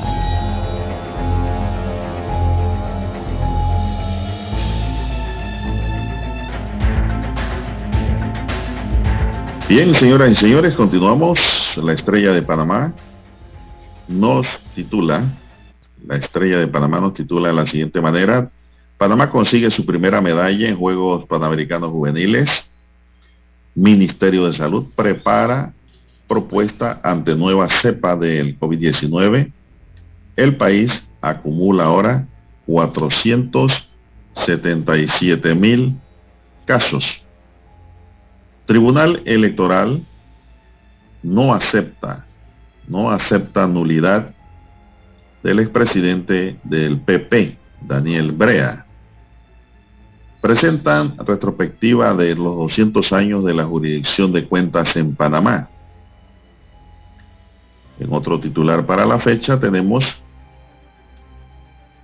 eh, vamos a ver amigos y amigas, ahora sí como quien dice, Panamá desconocida por España tenemos también hoy la columna La Llorona, que la estrella de Panamá nos presenta. Muy interesante esta columna. Banco Interamericano de Desarrollo aprueba un préstamo de 150 millones para promover la igualdad de género en Panamá. Proponen aumentar a 500 dólares dietas por reunión a integrantes de la directiva de la Caja de Seguro Social en plena pandemia y en crisis y en un diálogo por la Caja de Seguro Social porque no hay recursos Ahora hay una propuesta de 500 dólares. No sé si es que la están bajando o la están subiendo, don César. No creo que la estén bajando. ¿ah? Aquí nada baja. La están subiendo, don Juan de Dios. Por supuesto. Oiga, un diálogo que eh. debería ser de los mejores panameños por aportar por el país. Imagínese usted en qué ha quedado. Bueno, ahí están en, qué, es lo que hay para mí. Mm. El pánico se apodera de las bolsas por la nueva variante de COVID Bolsa de Valores. Minsa prepara propuesta ante nueva cepa del COVID-19, pues el país está acumulando 477.096 casos. La extradición de Ricardo Martinelli Linares a Estados Unidos podría ser la próxima semana. Metro de Panamá advierte, mucha atención, que sancionará hasta con 150 dólares a quienes insistan en no portar la pantalla facial lo que estábamos tocando hace un momento. Y también, pues, en otro titular, no aceptan en el Tribunal Electoral la nulidad del expresidente del PP, Daniel Brea. Sigue Daniel Brea a la cabeza del Volkswagen, del PP. Estos son los titulares sobresalientes de la primera plana del diario La Estrella de Panamá para hoy y de inmediato pasamos a conocer qué nos dice el diario La Prensa para hoy. Así es, don Juan de Dios. El diario La Prensa titula para hoy, Pandemia puso a prueba la democracia. es un tema de institucionalidad. Dalia Pichel desarrolla la nota principal para este rotativo hoy dice que un reciente informe deja claro cómo la pandemia con sus efectos sanitarios, sociales y económicos puso a prueba a la democracia eh, de Panamá y a las democracias también de la región. El análisis eh, se basa en datos de Estado Global de la Democracia 2020 del Instituto para la Defensa de la Democracia y Asistencia Electoral en el cual Panamá eh, se clasifica como una democracia de desempeño medio, afectada principalmente por temas como la corrupción. Así que destaca, aparte de este amplio reporte, que la concentración de poder y las compras directas han sido la tónica en varios países, incluido el nuestro. En más títulos del diario La Prensa para hoy, Universidad de Panamá licita edificio para estacionar vehículos por 9.9 millones de dólares. Acompaña el título la fotografía del rector de la Universidad de Panamá, Eduardo Flores. Eh, impulsa entonces una licitación para construir un edificio de 395 estacionamientos en el campus central. También variante Omicron amenaza el mundo. El MINSA en Panamá redobla vigilancia. Es el tema de la pandemia. Destaca la información que el mundo se enfrenta a un nuevo desafío en pandemia, la variante Omicron. Ayer, la Organización Mundial de la Salud, OMS por sus siglas, anunció que esta nueva variante del SARS-CoV-2 es eh, de preocupación en vista de la gran cantidad de mutaciones que presenta. Eh, en Panamá, entonces, las autoridades de salud subrayaron ayer que están redoblando la vigilancia epidemiológica y también la vigilancia genómica ante la aparición de la nueva variante en el continente africano. También para hoy la prensa titula Creyentes recurren fallo de caso pinchazos. Así que un recurso de casación y una advertencia de inconstitucionalidad fueron anunciadas ayer ante el Tribunal de Juicio del Primer Distrito Judicial contra la sentencia que absolvió al expresidente Ricardo Martinelli Berrocal por el caso de los pinchazos. También para hoy la primera, planta, la primera plana de la prensa titula Un nuevo elemento de desasosiego en el Ministerio Público. Realmente es un análisis que, se está, que está plasmado en la página 2A del rotativo y destaca que el anuncio del procurador encargado Javier Caraballo de apartar e investigar a cuatro fiscales que adelantan grandes casos de corrupción se convierte en otro elemento de desasosiego en una institución que en los últimos 11 años ha tenido siete procuradores. Caraballo dirige la entidad desde hace nueve meses, pero no ha sido designado como procurador principal. Él lleva nueve meses como interino o encargado como procurador general del país. También en otros títulos, eh, para hoy, fiscal pide llamar a 32 personas en el caso Panama Papers. También eh, cuarto puesto en el octagonal se medirá a un rival de Oceanía. Ayer la FIFA develó finalmente que, cómo iban a ser esos cruces. Así que a, a, la Confederación de Asia, eh, el equipo que resulte de repechaje tendrá que ir con el equipo de repechaje de la Confederación Suramericana, la CONMEBOL. Y acá la CONCACAF eh, le tocará el cuarto puesto entonces contra el repechaje que resulte de Oceanía, que lo más probable es que sea el de Oceanía Nueva Zelanda. También descuentos para reanimar consumo es la fotografía principal que destaca hoy el diario La Prensa. Habla del comercio, inicia la temporada alta, así que el comercio intenta arrancar con el pie derecho la temporada alta de ventas con un Black Friday o Viernes Negro que eh, promete descuentos hasta del 70%, mientras los importadores eh, lidian eh, con un consumo aún afectado y un alza de los fletes de contenedores desde Asia que se podría disparar hasta 20 mil dólares por contenedor a fin de año. Los industriales prevén que los precios seguirán al alza, según destaca el diario La Prensa hoy. También en los deportes, hoy se define la montaña en el giro ciclístico chiricano, esto hacia la parte más occidental del país. En panorama, Eh, bueno, el fiscal pide llamar a juicio a 32 personas por caso de Panama Papers y también aparece hoy la sección Vivir Más del diario La Prensa. Desarrollan el reportaje Tecnoton 2030, acercando la educación digital en Veracruz. Bien, son los títulos que tiene hoy en portada el diario La Prensa y con ellos culminamos la lectura de los principales titulares de los diarios estándares de circulación nacional. Hasta aquí, escuchando el periódico. Las noticias de primera plana, impresas en tinta sobre papel. Para anunciarse en Omega Estéreo, marque el 269-2237. Con mucho gusto le brindaremos una atención profesional y personalizada. Su publicidad en Omega Estéreo. La escucharán de costa a costa y frontera a frontera. Contáctenos 269-2237. Gracias.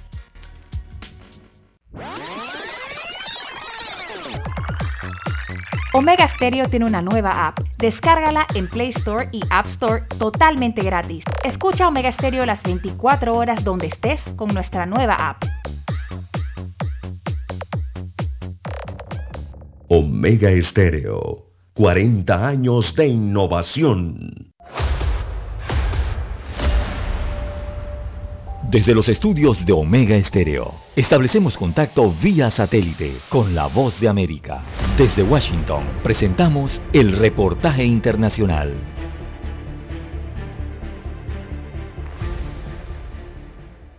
Al igual que el Black Friday o Viernes Negro, el Cyber Monday o Lunes Cibernético es un evento anual alrededor de la temporada de Acción de Gracias donde los comerciantes minoristas ofrecen ofertas en línea para sus productos más solicitados. El año pasado se batieron los volúmenes de récord de ventas debido al cierre de muchos negocios por la pandemia, pero este año hay expectativa por lo que suceda a medida que se alivian las restricciones impuestas por el COVID-19.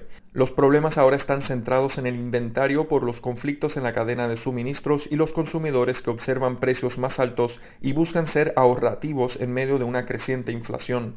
Según estadísticas de Adobe Analytics, el cierre del lunes cibernético en 2020 se gastó un récord de casi 11 mil millones de dólares en línea, un aumento del 15% con respecto al mismo día de 2019 en prepandemia, lo que le convierte en el día de compras en línea más grande en la historia de Estados Unidos.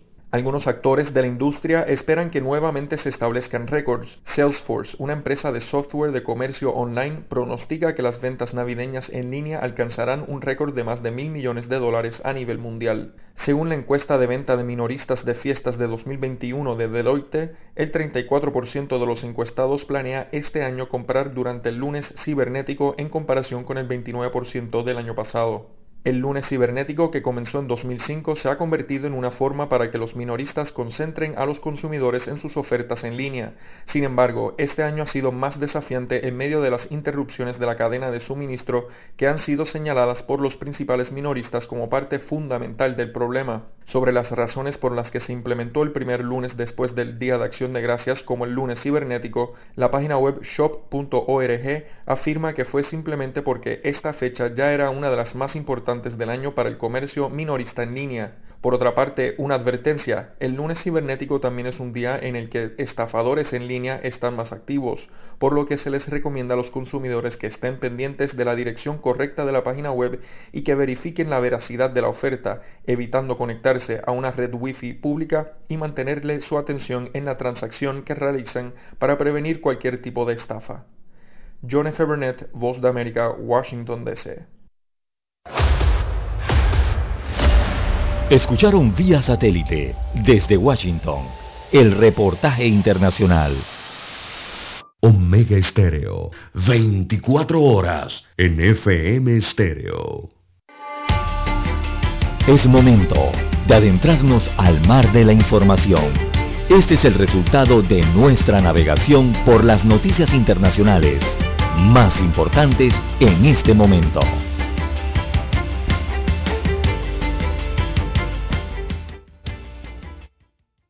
6.48, 6.48 minutos de la mañana en todo el territorio nacional. Bien, don Juan de Dios, amigos oyentes, a nivel eh, internacional de relieve eh, Centroamérica. eh, mañana hay elecciones en un país centroamericano, específicamente Honduras. Así que es una de las naciones más golpeadas en Centroamérica y mañana elige a su próximo presidente en un contexto de una votación, de una realidad económica que vive eh, Honduras eh, muy, muy difícil de verdad. Eh, es un país en que se adjudican a ese país mm, indicadores muy negativos, como puede ser la tasa de homicidios más alta del mundo, se registra en Honduras eh, la pobreza en Honduras está medida en casi un 60%, imagínese usted. Y a esto se le ah. suma todo el tema de violencia que aumenta cada día en el país centroamericano, lastimosamente, y el impacto de los fenómenos naturales. Cada vez que pasan los huracanes, allá golpean directamente, prácticamente está en el camino ¿no? de Honduras, eh, eh, estos huracanes y sus impactos además de la violencia, y el otro tema que es el narcotráfico. Eh, bueno, Honduras este domingo celebra elecciones generales y es un país que a pesar de tener, don Juan de Dios, unas islas paradisiacas para el turismo, eh, pero continentalmente, en la parte continental está muy golpeado, muy golpeado por la pobreza, eh, y esa pobreza también es la que empuja a los ciudadanos hondureños a migrar ¿verdad? Usted ha escuchado constantemente cuando se dan estas caravanas, la mayoría, o el gran porcentaje de los que van en esas caravanas son eh, personas nacidas en Honduras. Y el otro tema, el narcotráfico, ¿no? que, impregna las altas esferas eh, de la política eh, en este país centroamericano, que mañana, repito, van a las urnas entonces a elegir un nuevo presidente. Bueno, así es, don César. Honduras pues va a cerrar el ciclo de elecciones en Latinoamérica mañana. 28, eh, de noviembre.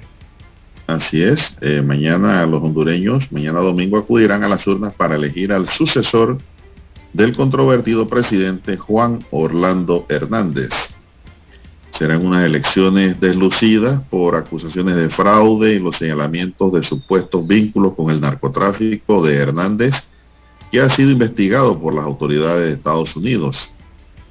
Las encuestas señalan que la elección se decidirá en dos bandas nada más, entre el candidato del oficialista Partido Nacional, en este caso Nasri Asfura, y la líder de Libertad y Refundación Xiomara Castro, según el último sondeo publicado en octubre, en un tercer puesto está el candidato del Partido Liberal, eh, Gianni Rosenthal, quien cumplió una condena de tres años en Estados Unidos por lavado de dinero. Imagínense los candidatos que tienen. Es que la, señora Xiomara Castro es la esposa del derrocado expresidente Manuel Zelaya, para que tengan un contexto de, de quienes están participando don Juan de Dios, y, la, La catracha es esposa de un expresidente. Sí, de Manuel Zelaya.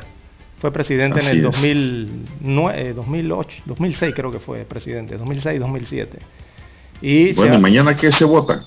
¿Qué se vota en este ciclo de elecciones latinoamericanas? A presidente, a, alcaldes en, eh, en Honduras. Y, el problema del país es que lo tienen prácticamente marcado con el tema del narcotráfico y del narcoestado, don Juan de Dios. ¿Y esto por qué? Porque durante, mire, un juicio reciente que se hizo en Nueva York, en Estados Unidos de América, contra un capo del narcotráfico, extraditado desde Honduras precisamente, la fiscalía en ese juicio aseguró que el propio presidente hondureño eh, facilitó la comercialización de drogas a gran escala como parte de un narcoestado. Es lo que dijo allá en los Estados Unidos em, eh, este capo ¿no? que está siendo enjuiciado. Entonces, eh, hay diputados, hay familiares que han sido condenados este año entonces a cadenas perpetuas. Eh, recordemos Tony Hernández, fue un ex diputado hondureño y es hermano del presidente, del actual presidente de Honduras, y él lo condenaron a cadena perpetua por tráfico de drogas. El gobernante ha asegurado que las acusaciones contra su familia son una venganza, según ha dicho el presidente eh, Juan Orlando Hernández, ¿no? Que supuestamente eso es una venganza de los narcotraficantes que su gobierno eh, ayudó a extraditar. pero los señalamientos por narcotráfico y corrupción han alcanzado también a los candidatos presidenciales que mañana van a las elecciones. Y eso está complicado, don Juan de Dios, porque contra el postulante y alcalde de Tegucigalpa, Nasri Afura, eh, del gobernante y conservador Partido Nacional, que es un partido de derecha, eh, pesan investigaciones ya por malversar fondos municipales.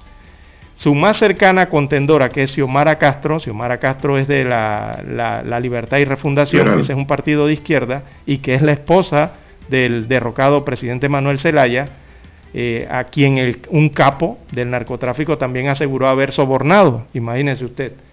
Y a inicios de mes, el candidato presidencial Santos Rodríguez fue detenido por narcotráfico y homicidios. Bueno, todos niegan los cargos pero en ese contexto, en ese ambiente, es que se va a desarrollar esta elección presidencial. Bueno, don César, nosotros aquí en Panamá tenemos que mirarnos en ese espejo. Exactamente. Tener cuidado. Nosotros, nosotros no podemos quedar siendo aquí un estado fallido o en un estado de narcotráfico. Narcoestado.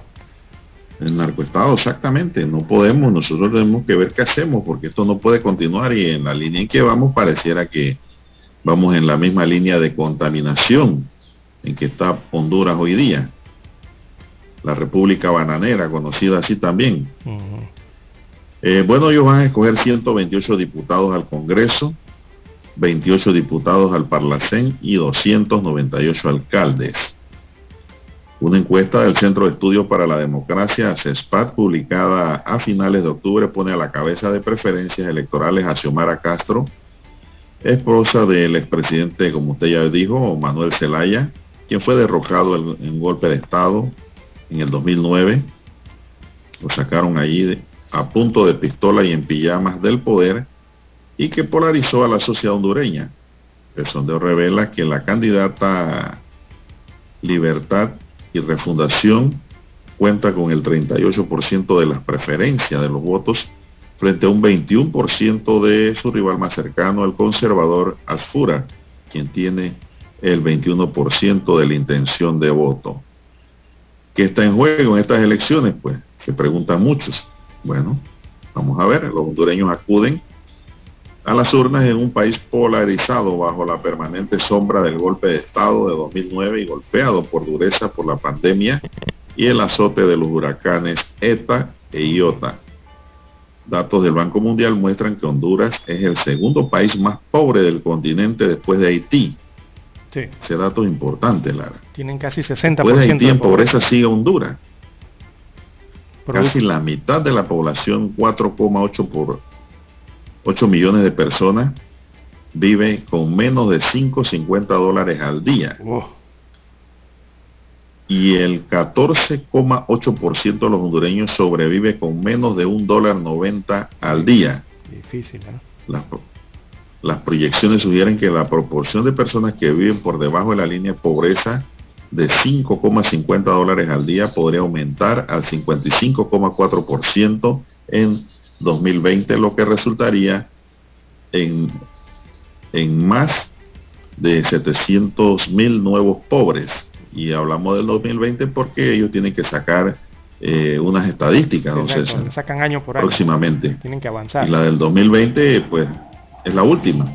Eh, lo que resultaría en, más de 700 mil nuevos pobres, es decir, la pobreza en Honduras crece, el área donde crece la pobreza, crece el narcotráfico, crecen las actividades ilícitas. Y la migración también hacia otros países, ¿no? Claro, la huida. Sí, eso los ha complicado evidentemente el COVID-19, esa pandemia ha sido devastador, el tema de los eh, fenómenos naturales, los huracanes que recibe eh, Honduras también les han golpeado muy duro. Eh, recordemos el ETA que fue duro y también el IOTA que fue duro, fueron huracanes duros para ese país. y con todo eso, si usted suma todas esas situaciones, el Producto Interno Bruto de, de Honduras ha caído enormemente, se ha contraído mucho Así que un país que enfrenta muchos problemas de verdad, cuando usted se enfrenta a un país así, la población lo que hace es migrar, don Juan de Dios. Sí, claro, tratar de, buscar mejores eh, lugares, una esperanza de vida mejor. Y es lo que hacen para donde sea, sea para el norte o sea para Centroamérica o para el sur, ¿no? Ellos, no, ellos, buscan para el norte, Ellos, ellos no son como los nicaragüenses que buscan para otros países como Panamá. Aquí usted no ve muchos hondureños en Panamá. Mm. Ellos buscan para el norte y en caravanas. ¿Por qué? Por eso es que llenan los estadios de Estados Unidos cuando su equipo juega allá. cuando juega Honduras. El estadio, sí, queda repleto. Cualquier estadio, en cualquier estadio que se juega allá, queda repleto de hondureños. Así ¿Por qué?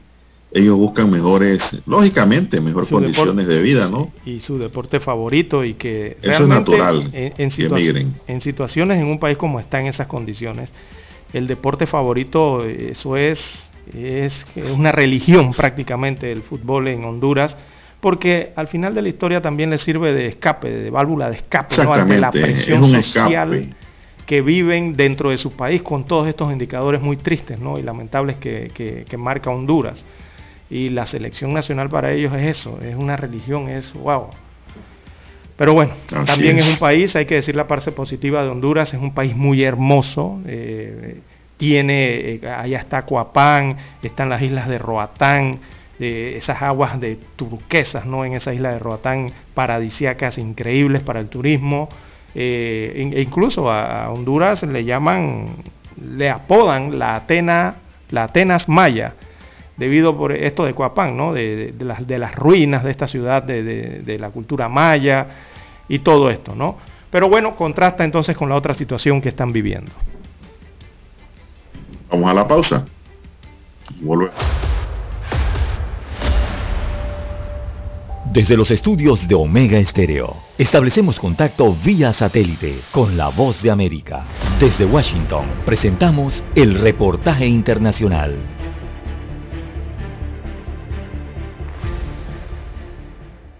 El descubrimiento de una nueva variante del coronavirus provocó un estremecimiento en buena parte del mundo este viernes Varios países suspendieron el transporte aéreo, los mercados financieros sufrieron una brusca caída y los científicos se reunieron para determinar los riesgos en gran medida desconocidos. Un panel de la Organización Mundial de la Salud bautizó la variante Omicron y la clasificó como virus altamente transmisible y de cuidado, la misma categoría que incluye a la variante Delta. El panel dijo que las pruebas iniciales indican un riesgo mayor de reinfección. Según la agencia AP, expertos y la Organización Mundial de la Salud sugirieron que se eviten las reacciones exageradas antes de conocer mejor la variante originada en el sur de África. No obstante, un mundo nervioso teme lo peor casi dos años después del surgimiento del COVID-19 y el inicio de una pandemia que ha causado más de 5 millones de muertes en el mundo. Debemos actuar rápidamente y lo antes posible, dijo el secretario de Salud británico Sajid Habib ante el Parlamento. La nueva variante llamada Omicron será objeto de intensos estudios en las próximas semanas y meses, al tiempo que la mayoría de las naciones desarrolladas preparan a sus poblaciones para una tercera dosis de vacunas contra el COVID-19. Las empresas farmacéuticas, por otro lado, tienen un nuevo reto ante sí y expertos consideran que deben seguir adelante con la producción de inyecciones y nuevas fórmulas porque naciones en desarrollo, en el mejor de los casos, apenas han aplicado la primera inoculación. Leonardo Bonet, Voz de América, Washington. Opiniones divididas frente al anuncio de los presidentes de Ecuador y Colombia acerca de una importante medida que afecta a ambas naciones. A menos de una semana de la anunciada reapertura de las fronteras entre Ecuador y Colombia hay criterios encontrados. El asambleísta ecuatoriano Pedro Velasco es partidario de una reapertura paulatina para evitar pérdidas económicas ante la oferta comercial de Colombia en Navidad, para prevenir nuevos contagios por el COVID-19 ante una tasa de vacunación menor en el país vecino y por seguridad ya que considera imposible controlar los antecedentes judiciales de quienes lleguen al Ecuador. De una decisión apresurada, inconsulta porque nunca se consultó a los sectores productivos, a la población. Néstor Aguilera, Voz de América, Quito. El llamado Black Friday sorprendió a los comerciantes estadounidenses debido a la gran afluencia de clientes. Los expertos anticipan ventas superiores a las de 2019. Los centros comerciales volvieron a ser escenario de ansiedad por las compras durante el Viernes Negro, una tradición comercial en Estados Unidos donde los propietarios de locales aprovechan para renovar inventarios y ofrecen descuentos muy atractivos para los compradores de todas las edades. Además de pasillos repletos de visitantes en los centros comerciales al frente de los locales, hacían filas para acceder a las tiendas porque las restricciones por coronavirus aún se mantienen vigentes en la mayoría de los comercios. José Pernalete, Voz de América, Miami. En Nicaragua, el Consejo Supremo Electoral proclamó a Daniel Ortega y a su esposa Rosario Murillo como presidenta y vicepresidenta electos. La resolución se da tras los cuestionados comicios del pasado 7 de noviembre. En la publicación del diario oficial La Gaceta, el CSE también proclamó electos a 91 miembros de la Asamblea Nacional y a 20 diputados del Parlamento Centroamericano Parlacén.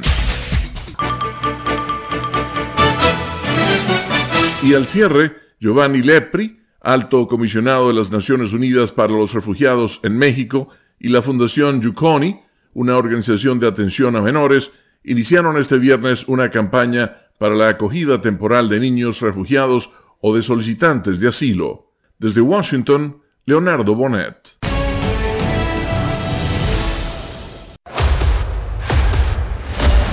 Escucharon vía satélite desde Washington el reportaje internacional.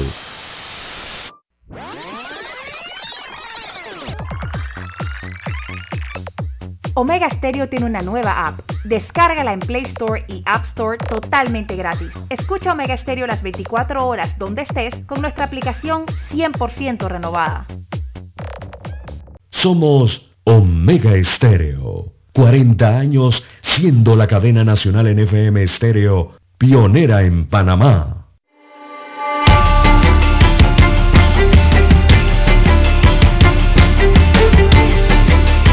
Bien, avanzamos, señoras y señores, ya en la recta final. Bueno, todavía no es la recta final, es la penúltima, penúltimo tramo de la recta final.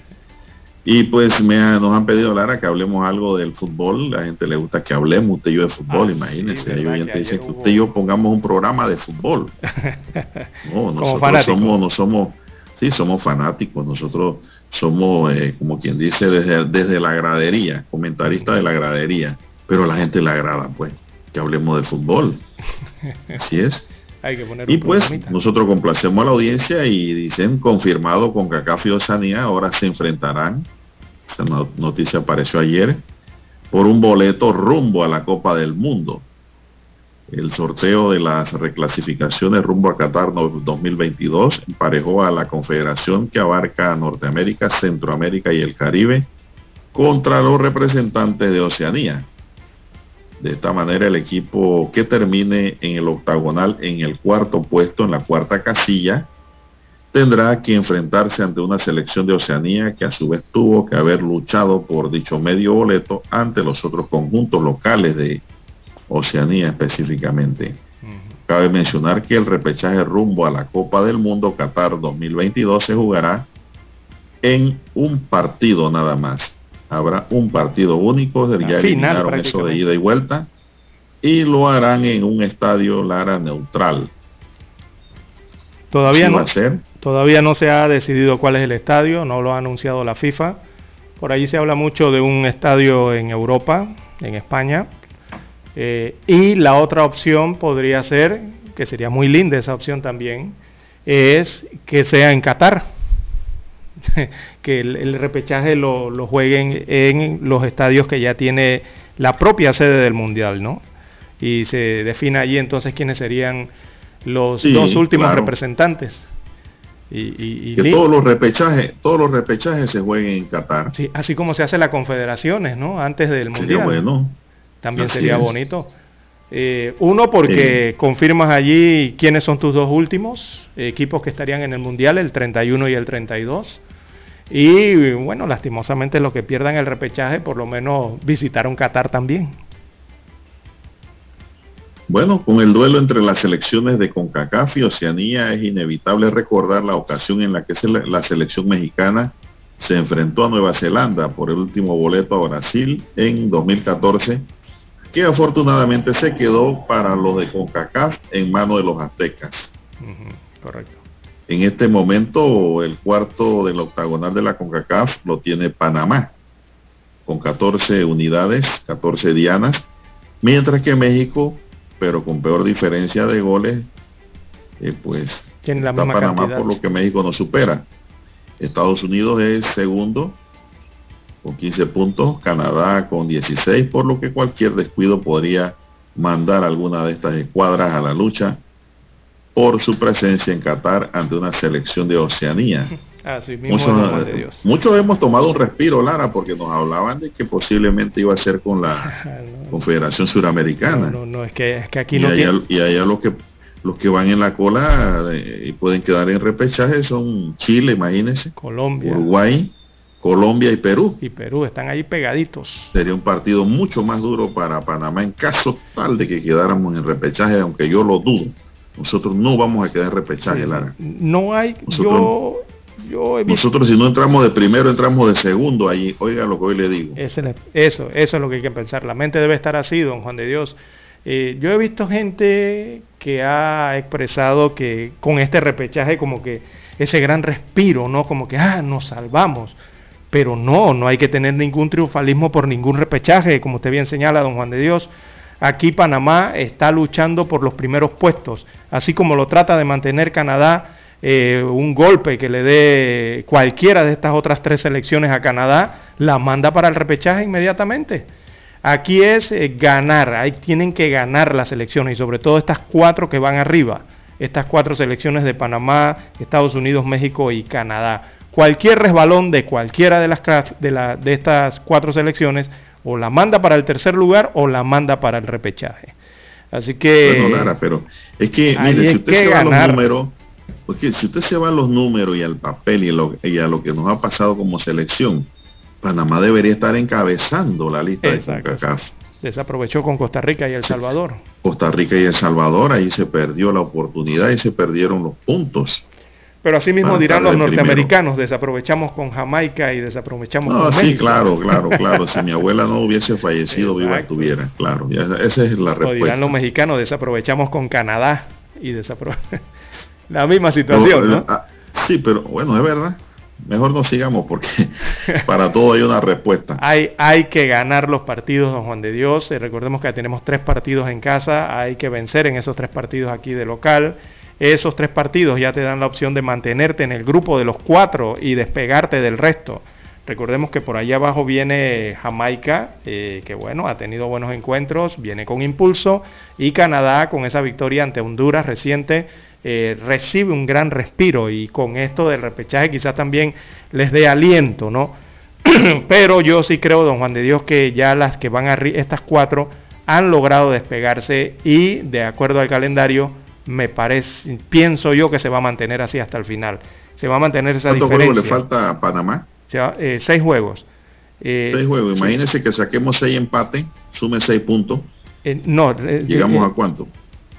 para ver 6 o 7, creo que no, son 6 juegos, si faltan 6. 6, 6, 6. y don Juan de Dios, entonces eh, a mí yo sí eh, veo resuelto el tema de que ah, en el Mundial estarán una de estas cuatro, que van arriba hoy día, las que están hoy día. Eh, lo que hay que definir allí es los encuentros directos entre ellas. No, yo diría que ya de las cuatro que van adelante, dos, dos de ellas van a quedar con los boletos directos, no, claro que sí. No, sí, boletos directos. Es que recordemos que son tres boletos y el repechaje. El detalle está en... estoy dejando un tercero y el repechaje libre para los que vienen peleando detrás. Y para mí, eh, me preguntan, pero tú cuál crees que es la, selección que, a la que debemos eh, ganarle o que es el rival más directo de las tres? Para mí sigue siendo desde el inicio los Estados Unidos de América. Muchos señalan que es Canadá, otros dicen que bueno, hay que desquitársela con México, pero para mí ninguna de esas dos son. Para mí el rival directo de, de, Panamá para estar en el Mundial de con boleto directo, o sea, obtener uno de los tres puestos, eh, es lo que Panamá haga contra los Estados Unidos de América. Esos dos van a definir el, para mí el último boleto, el tercer boleto directo en esta situación. Si no es que, si no es que eh, se van al primero o segundo lugar. Bueno, y, usted eh, en qué basa su, opinión? Porque ahora mismo prácticamente hay un empate técnico entre México y Panamá. Eh, por los encuentros, eh, los encuentros que le vienen a México y los encuentros que le vienen a Panamá. ¿Cómo está, ¿cómo está el calendario ahora mismo? Bueno, El último, por último, Lara, hay que informar que mientras con CACAF y Oceanía se verán las caras por un cuarto por un boleto de repechaje para el 2022 en Qatar, la Conmebol hará lo propio con Asia en busca del último pasaporte para el Mundial Árabe. Así que un equipo suramericano chocará con un asiático. Ahí en posición de repechaje, la posición de repechaje actualmente está Australia, allá en, en, el área de Asia, ¿no? Estaba hace, hace dos encuentros, estaba, era Japón, era el que estaba en la posición de repechaje, imagínese usted. Ahora es Australia, eh, la bajaron de, de las posiciones directas y se encuentra en el repechaje. Y bueno, Oceanía ya recordemos, ellos tienen que definir eh, el próximo año, por motivos de la pandemia, ellos no han podido hacer su clasificación todavía, la han dispuesto para el próximo 2022, eh, en meses de, de, marzo creo que van a comenzar a definir eso. Y eh, ahí el hegemónico es, en esa sección de Oceanía, es en Nueva Zelanda. todos dan ya prácticamente por eh, ese cupo o ese medio boleto ya se lo dan a Nueva Zelanda, aunque lo tiene que jugar todavía don Juan de Dios, pero es la potencia futbolística en el área de Oceanía. Bueno, y imagínense que va a haber un repechaje, dice que en las llaves rumbo al Mundial de Qatar, Italia y Portugal se juegan un solo boleto. Así, eso es, increíble, don Juan de Dios, eh, los que va a ocurrir en la UEFA. Equipo de, dos de los mejores equipos europeos. Hay uno de los dos se queda. Ahí o pasa Italia o pasa Portugal. Eso ya es de, está predestinado. Lo que hay que ver es quién de los dos. El Portugal de Cristiano Ronaldo o la Italia de estos grandes jugadores. Se tienen que enfrentar en la llave. Eso, eso le quita, como quien dice, sabor al mundial, ¿no? Porque eh, Portugal es una potencia futbolística y, y, es un equipo de lujo. Igual que Italia. Exactamente. ¿Verdad? Equipos de tradición, ¿no? Eh, uno de los dos no, no, irá al Mundial, evidentemente aquí. Eh, pero bueno, eh, debieron jugar y ganar sus partidos en sus grupos, se complicaron en sus grupos y ahora se encuentran en esta situación. Igual se complicó Polonia, igual se complicó Rusia en su grupo, que ahora tiene que ir al repechaje. la más beneficiada de ese repechaje o esa playoff o segunda oportunidad en Europa, en esa confederación, es Austria, que a pesar de estar bien abajo, eh, por haber eh, quedado con buenos puntos en la Copa de Naciones Europeas, entonces entra dentro de ese grupo a ver si obtiene esa oportunidad de, conseguirse uno de los boletos. Bien, son las 7.16 minutos. Vamos a hacer una última pausa, don Roberto, y regresamos ya con la recta final de su noticiero, el primero con las últimas. Omega Estéreo, 40 años innovando. Desde los estudios de Omega Estéreo, establecemos contacto vía satélite con la voz de América. Desde Washington, presentamos el reportaje internacional.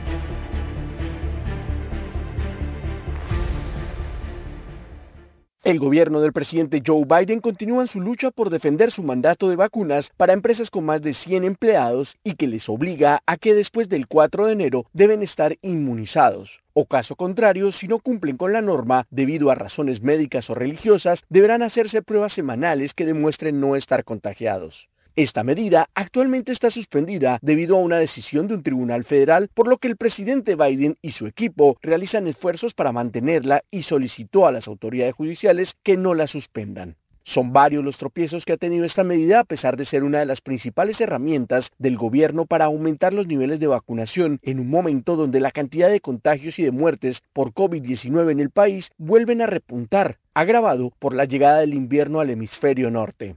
Algunos especialistas creen que esta medida de presionar a los trabajadores se ha convertido en una lucha política y argumentan que la Administración de Salud y Seguridad Ocupacional de los Estados Unidos, que hace parte del Departamento estadounidense del Trabajo, no tiene la autoridad para exigir la obligatoriedad de las vacunas.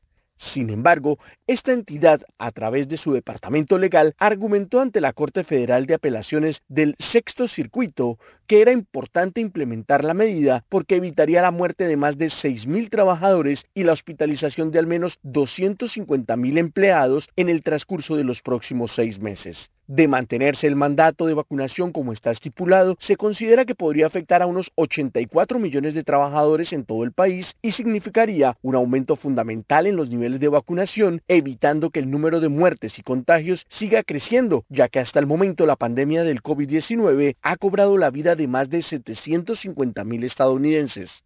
Por ahora, otros dos procesos en contra de esta medida siguen su camino en los tribunales, uno para los trabajadores de la salud y otro para los contratistas del gobierno federal. Héctor Contreras, Voz de América, Washington. Escucharon vía satélite desde Washington el reportaje internacional. Para anunciarse en Omega Estéreo, marque el 269-2237 con mucho gusto le brindaremos una atención profesional y personalizada. Su publicidad en Omega Estéreo.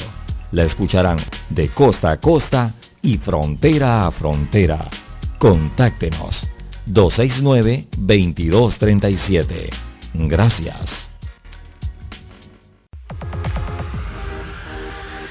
Omega Stereo tiene una nueva app. Descárgala en Play Store y App Store totalmente gratis. Escucha Omega Stereo las 24 horas donde estés con nuestra aplicación totalmente nueva.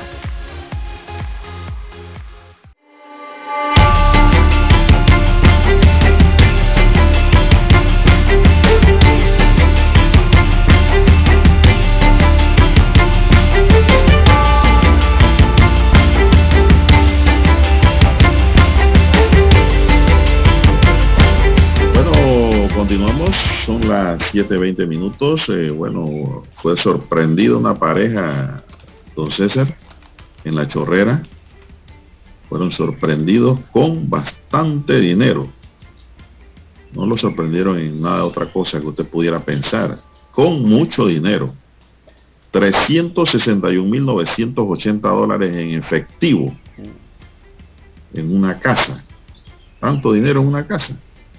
Allí fueron sorprendidos la pareja, ambos de nacionalidad panameña, y fueron detenidos en una operación desarrollada en conjunto con el Servicio Nacional Aeronaval. La Fiscalía de Drogas del Oeste informó que llevará ante un juez de garantías a la pareja prendida con 361.980 dólares en la barriada Praderas del Campo, en el distrito La Chorrera. Ambos panameños fueron detenidos en una operación desarrollada con el apoyo del Senan. Fiscalía de Drogas de Panamá Oeste llevará ante el juez de garantía esta pareja de panameños aprendidos con 361.980 dólares en una operación desarrollada en conjunto con el Senan en la barriada Praderas del Campo, publicó ayer el Ministerio Público en su cuenta de Twitter. ¿Qué hace eh, una pareja con tanto dinero 300 mil. Ahora tendrán que justificar eso. ¿Cómo se justifica tener tanto dinero en casa?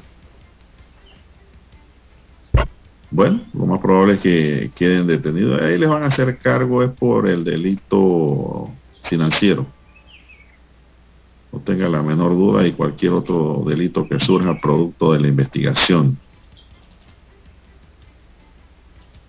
Bueno, eh, dentro de la gama de noticias que tenemos para hoy. Eh, el día 25 de noviembre se registra como el Día de la No Violencia, don César, contra la mujer. Así que ya eso queda registrado. La mujer es considerada por Naciones Unidas como parte de los grupos vulnerables. Así es.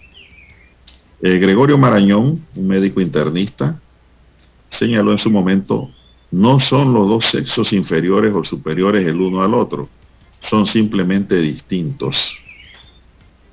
Gregorio Marañón también era abogado. Este pensamiento implica la complementariedad biológica entre el hombre y la mujer. Es una complementariedad, Lara, entre hombre y mujer. Por eso cuando usted encuentra una mujer como varón, como hombre, esa mujer le atrae. Y viceversa. La mujer atrae a un hombre y el hombre atrae a la mujer. Es decir, ambos seres constituyen el complemento de uno y de otro. requiriendo trabajar en equipos para el beneficio propio de la sociedad de la cual forman parte. Sin embargo, esto no ha sido posible hasta el día de hoy. La mujer es considerada por Naciones Unidas como parte de los grupos vulnerables que requieren mejores mecanismos jurídicos de protección hacia sus derechos fundamentales, ya que todo tipo de violencia contra la mujer conlleva una violencia al principio de dignidad humana, el cual se desarrolla con el respeto y el reconocimiento de los derechos humanos. Es importante señalar que la violencia contra la mujer tiene un principal antecedente, que es el sistema patriarcal presente a lo largo de la historia de la humanidad, mediante el cual se refleja a la mujer como un ser humano que depende totalmente de otro ser humano, inclusive en tono en toma de decisiones tan básicas como la administración de su propio patrimonio. Usted sabe que hay hombres que le controlan el patrimonio a su mujer, don César. Oiga, ¿eso qué es? Eso, eso no es, eso no es correcto. Es que la mujer tiene que rendirle cuenta y el hombre es el que decide en qué se va a gastar y cómo se va a gastar. No, esa es una decisión conjunta entre las parejas que conviven. Entonces, ¿cómo entender un problema que tiene raíces históricas? Entendemos la violencia contra la mujer como un delito sistemático y sistémico, el cual plantea como un factor criminógeno de orden exógeno al sistema político, económico, social, religioso y cultural que forman parte del Estado. De lo antes expuesto, pues sale la interrogante qué está haciendo el Estado panameño para prevenir la violencia de género con respecto a la mujer. Con pena, pero me atrevo a decir poco o nada, don César. Y aquí lo hemos dicho. Esto se combate desde la raíz con la educación, la formación y la cultura en el niño y la niña. Simplemente, no es subiendo las penas y metiendo preso a los infractores de la ley. Digo, ¿de qué me vale a mí que le metan 700 años de prisión a alguien que mata a una mujer, Lara? Por celos, digamos. Eso no tiene sentido. Sería bueno que ese que quedó condenado, si hubiese sido educado y preparado, no cometiera el delito. Simplemente. Yo soy muy protector de las mujeres, don César y don Roberto. ¿ah? Yo creo que los tres. Me parece, no, no sé, ustedes allá. Lo que es así, don Juan de Dios, es el instinto de los hombres. Y tampoco a las mujeres les gusta que las protejan, pero digo, eh, no es que las vayamos a proteger en el sentido de que somos la autoridad, no. Protectoras, protectores de sus derechos, es decir, en el reconocimiento a, a la convivencia, ¿no? Y al manejo social en que se debe desarrollar la mujer. Eso es muy importante. Yo quizás soy hasta más desprendido, don César. Yo lo entrego todo. Roberto que él no. Llévatelo todo. Yo veré qué hago por mí. Pero dice que tampoco es así. No es correcto. Es que cada punto debe ir sobre su I. No, no, no así tampoco, ¿no? Es interesante, ¿no? Así que queda definido, Lara, el 25 de noviembre como el Día de la No Violencia contra la Mujer. Y ya que hablamos de fechas, eh, don Juan de Dios, bueno, estamos en la... Esto, esto, lo tomo, Lara, y esto lo tomo, no voy a hacer que se me, se me moleste. Esta, esta, información que estoy leyendo lo tomo de la columna que escribe la abogada Julia Sáenz. Ah, ok. ¿no? En el diario El Siglo. De ahí saco la información que he comentado con los amigos oyentes de la doctora Sáenz. Así es. Bueno, y hablando de fechas, don Juan de Dios, Estamos en la víspera de la conmemoración de los 200 años de independencia de Panamá de España, don Juan de Dios. Mañana, 28 de noviembre, llega la fecha. Por allí una antorcha recorrió eh, todo el país, todas las provincias. Llegó ayer aquí a Panamá, me parece, la vimos por la vía España.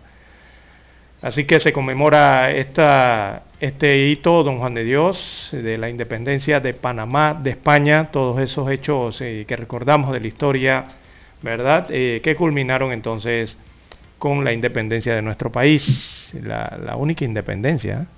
Y no vaya a pensar que, la, que con Colombia fue independencia, no, allá fue una separación. La independencia fue con eh, España. Bueno, y habrá por ahí personas, Lara, que puede haber, tienen que haber personas que vivieron el centenario y ahora el bicentenario. Así es. Gente que han tenido la dicha, ¿no? De vivir más de 100 años. Eh, pues ahora van a ver, ver el bicentenario de la República. Este acto, pues, desarrollado entre dos fechas importantes, el 10 y el 28 de noviembre de 1821. Exactamente, segundo Villarreal y todo lo que ocurrió allá en la villa de Los Santos, los, los santeños. Así se acabaron 321 años de vida colonial. De posesión española. Así es. Y eso se acabó cuando en la villa de Los Santos se declaró independiente, en ese acto liderado por eh, segundo Villarreal, este santeño, ¿no? Eh, según cuenta la historia. Eh, porque recordemos que Panamá había sido bastante fiel a la corona española, eh, especialmente a esos inicios del año 1800, de la década del 1800, de, esa, de, ese tiempo, pero posteriormente ya se comenzaron a dar lo que fueron las independencias eh, de los otros países, Panamá le tomó un poco más de tiempo. Y bueno, finalmente llegó esa independencia en 1821 deseos de independencia en aquel tiempo. Y es que la población eh, ya estaba, se había complicado la situación para aquellos años, don Juan de Dios, eh, la carga de los, de los impuestos, esos tributos de guerra que se cobraban en aquel tiempo. Eh, aquí a la gente la reclutaban forzosamente para ir a la guerra, muchas persecuciones políticas y sobre todo el tema económico, porque hubo una paralización de operaciones mercantiles en ese tiempo eh, porque hubo cierre de puertos, ¿no? principalmente el del río Chagres. Todo eso desencadenó entonces en eh, estos eh, gritos de independencia y el llamado independencia del país. Así es. Así es. Bueno, ya lo que es la actividad del Bicentenario se ha venido celebrando toda esta semana en las diferentes instituciones públicas. Muchos temas alusivos pues a esta eh, memorable fecha. se cierra eh, mañana 28 de noviembre eh, con la celebración de los 200 años de la búsqueda pues, de la libertad, la independencia y la autonomía como Estado. Los movimientos emancipadores de América Latina se gestaron hace 200 años en la búsqueda de la autonomía total de nuestras nacientes estados nacionales que buscaban independizarse de la corona española en la estela de su debilitamiento político a raíz de las luchas de España peninsular contra la ocupación francesa.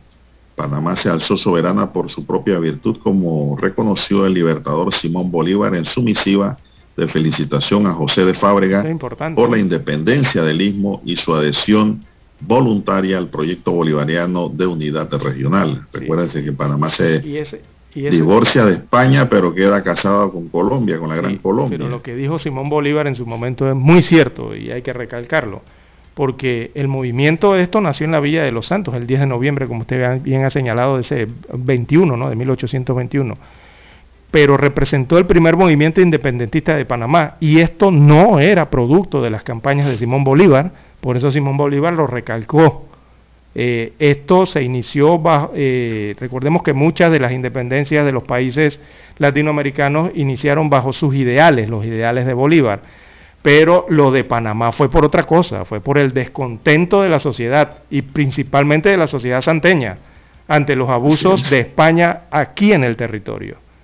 Así que eso muy bien que Simón Bolívar en su momento lo haya aclarado. Abuso y abandono, don César. También, sí, correcto.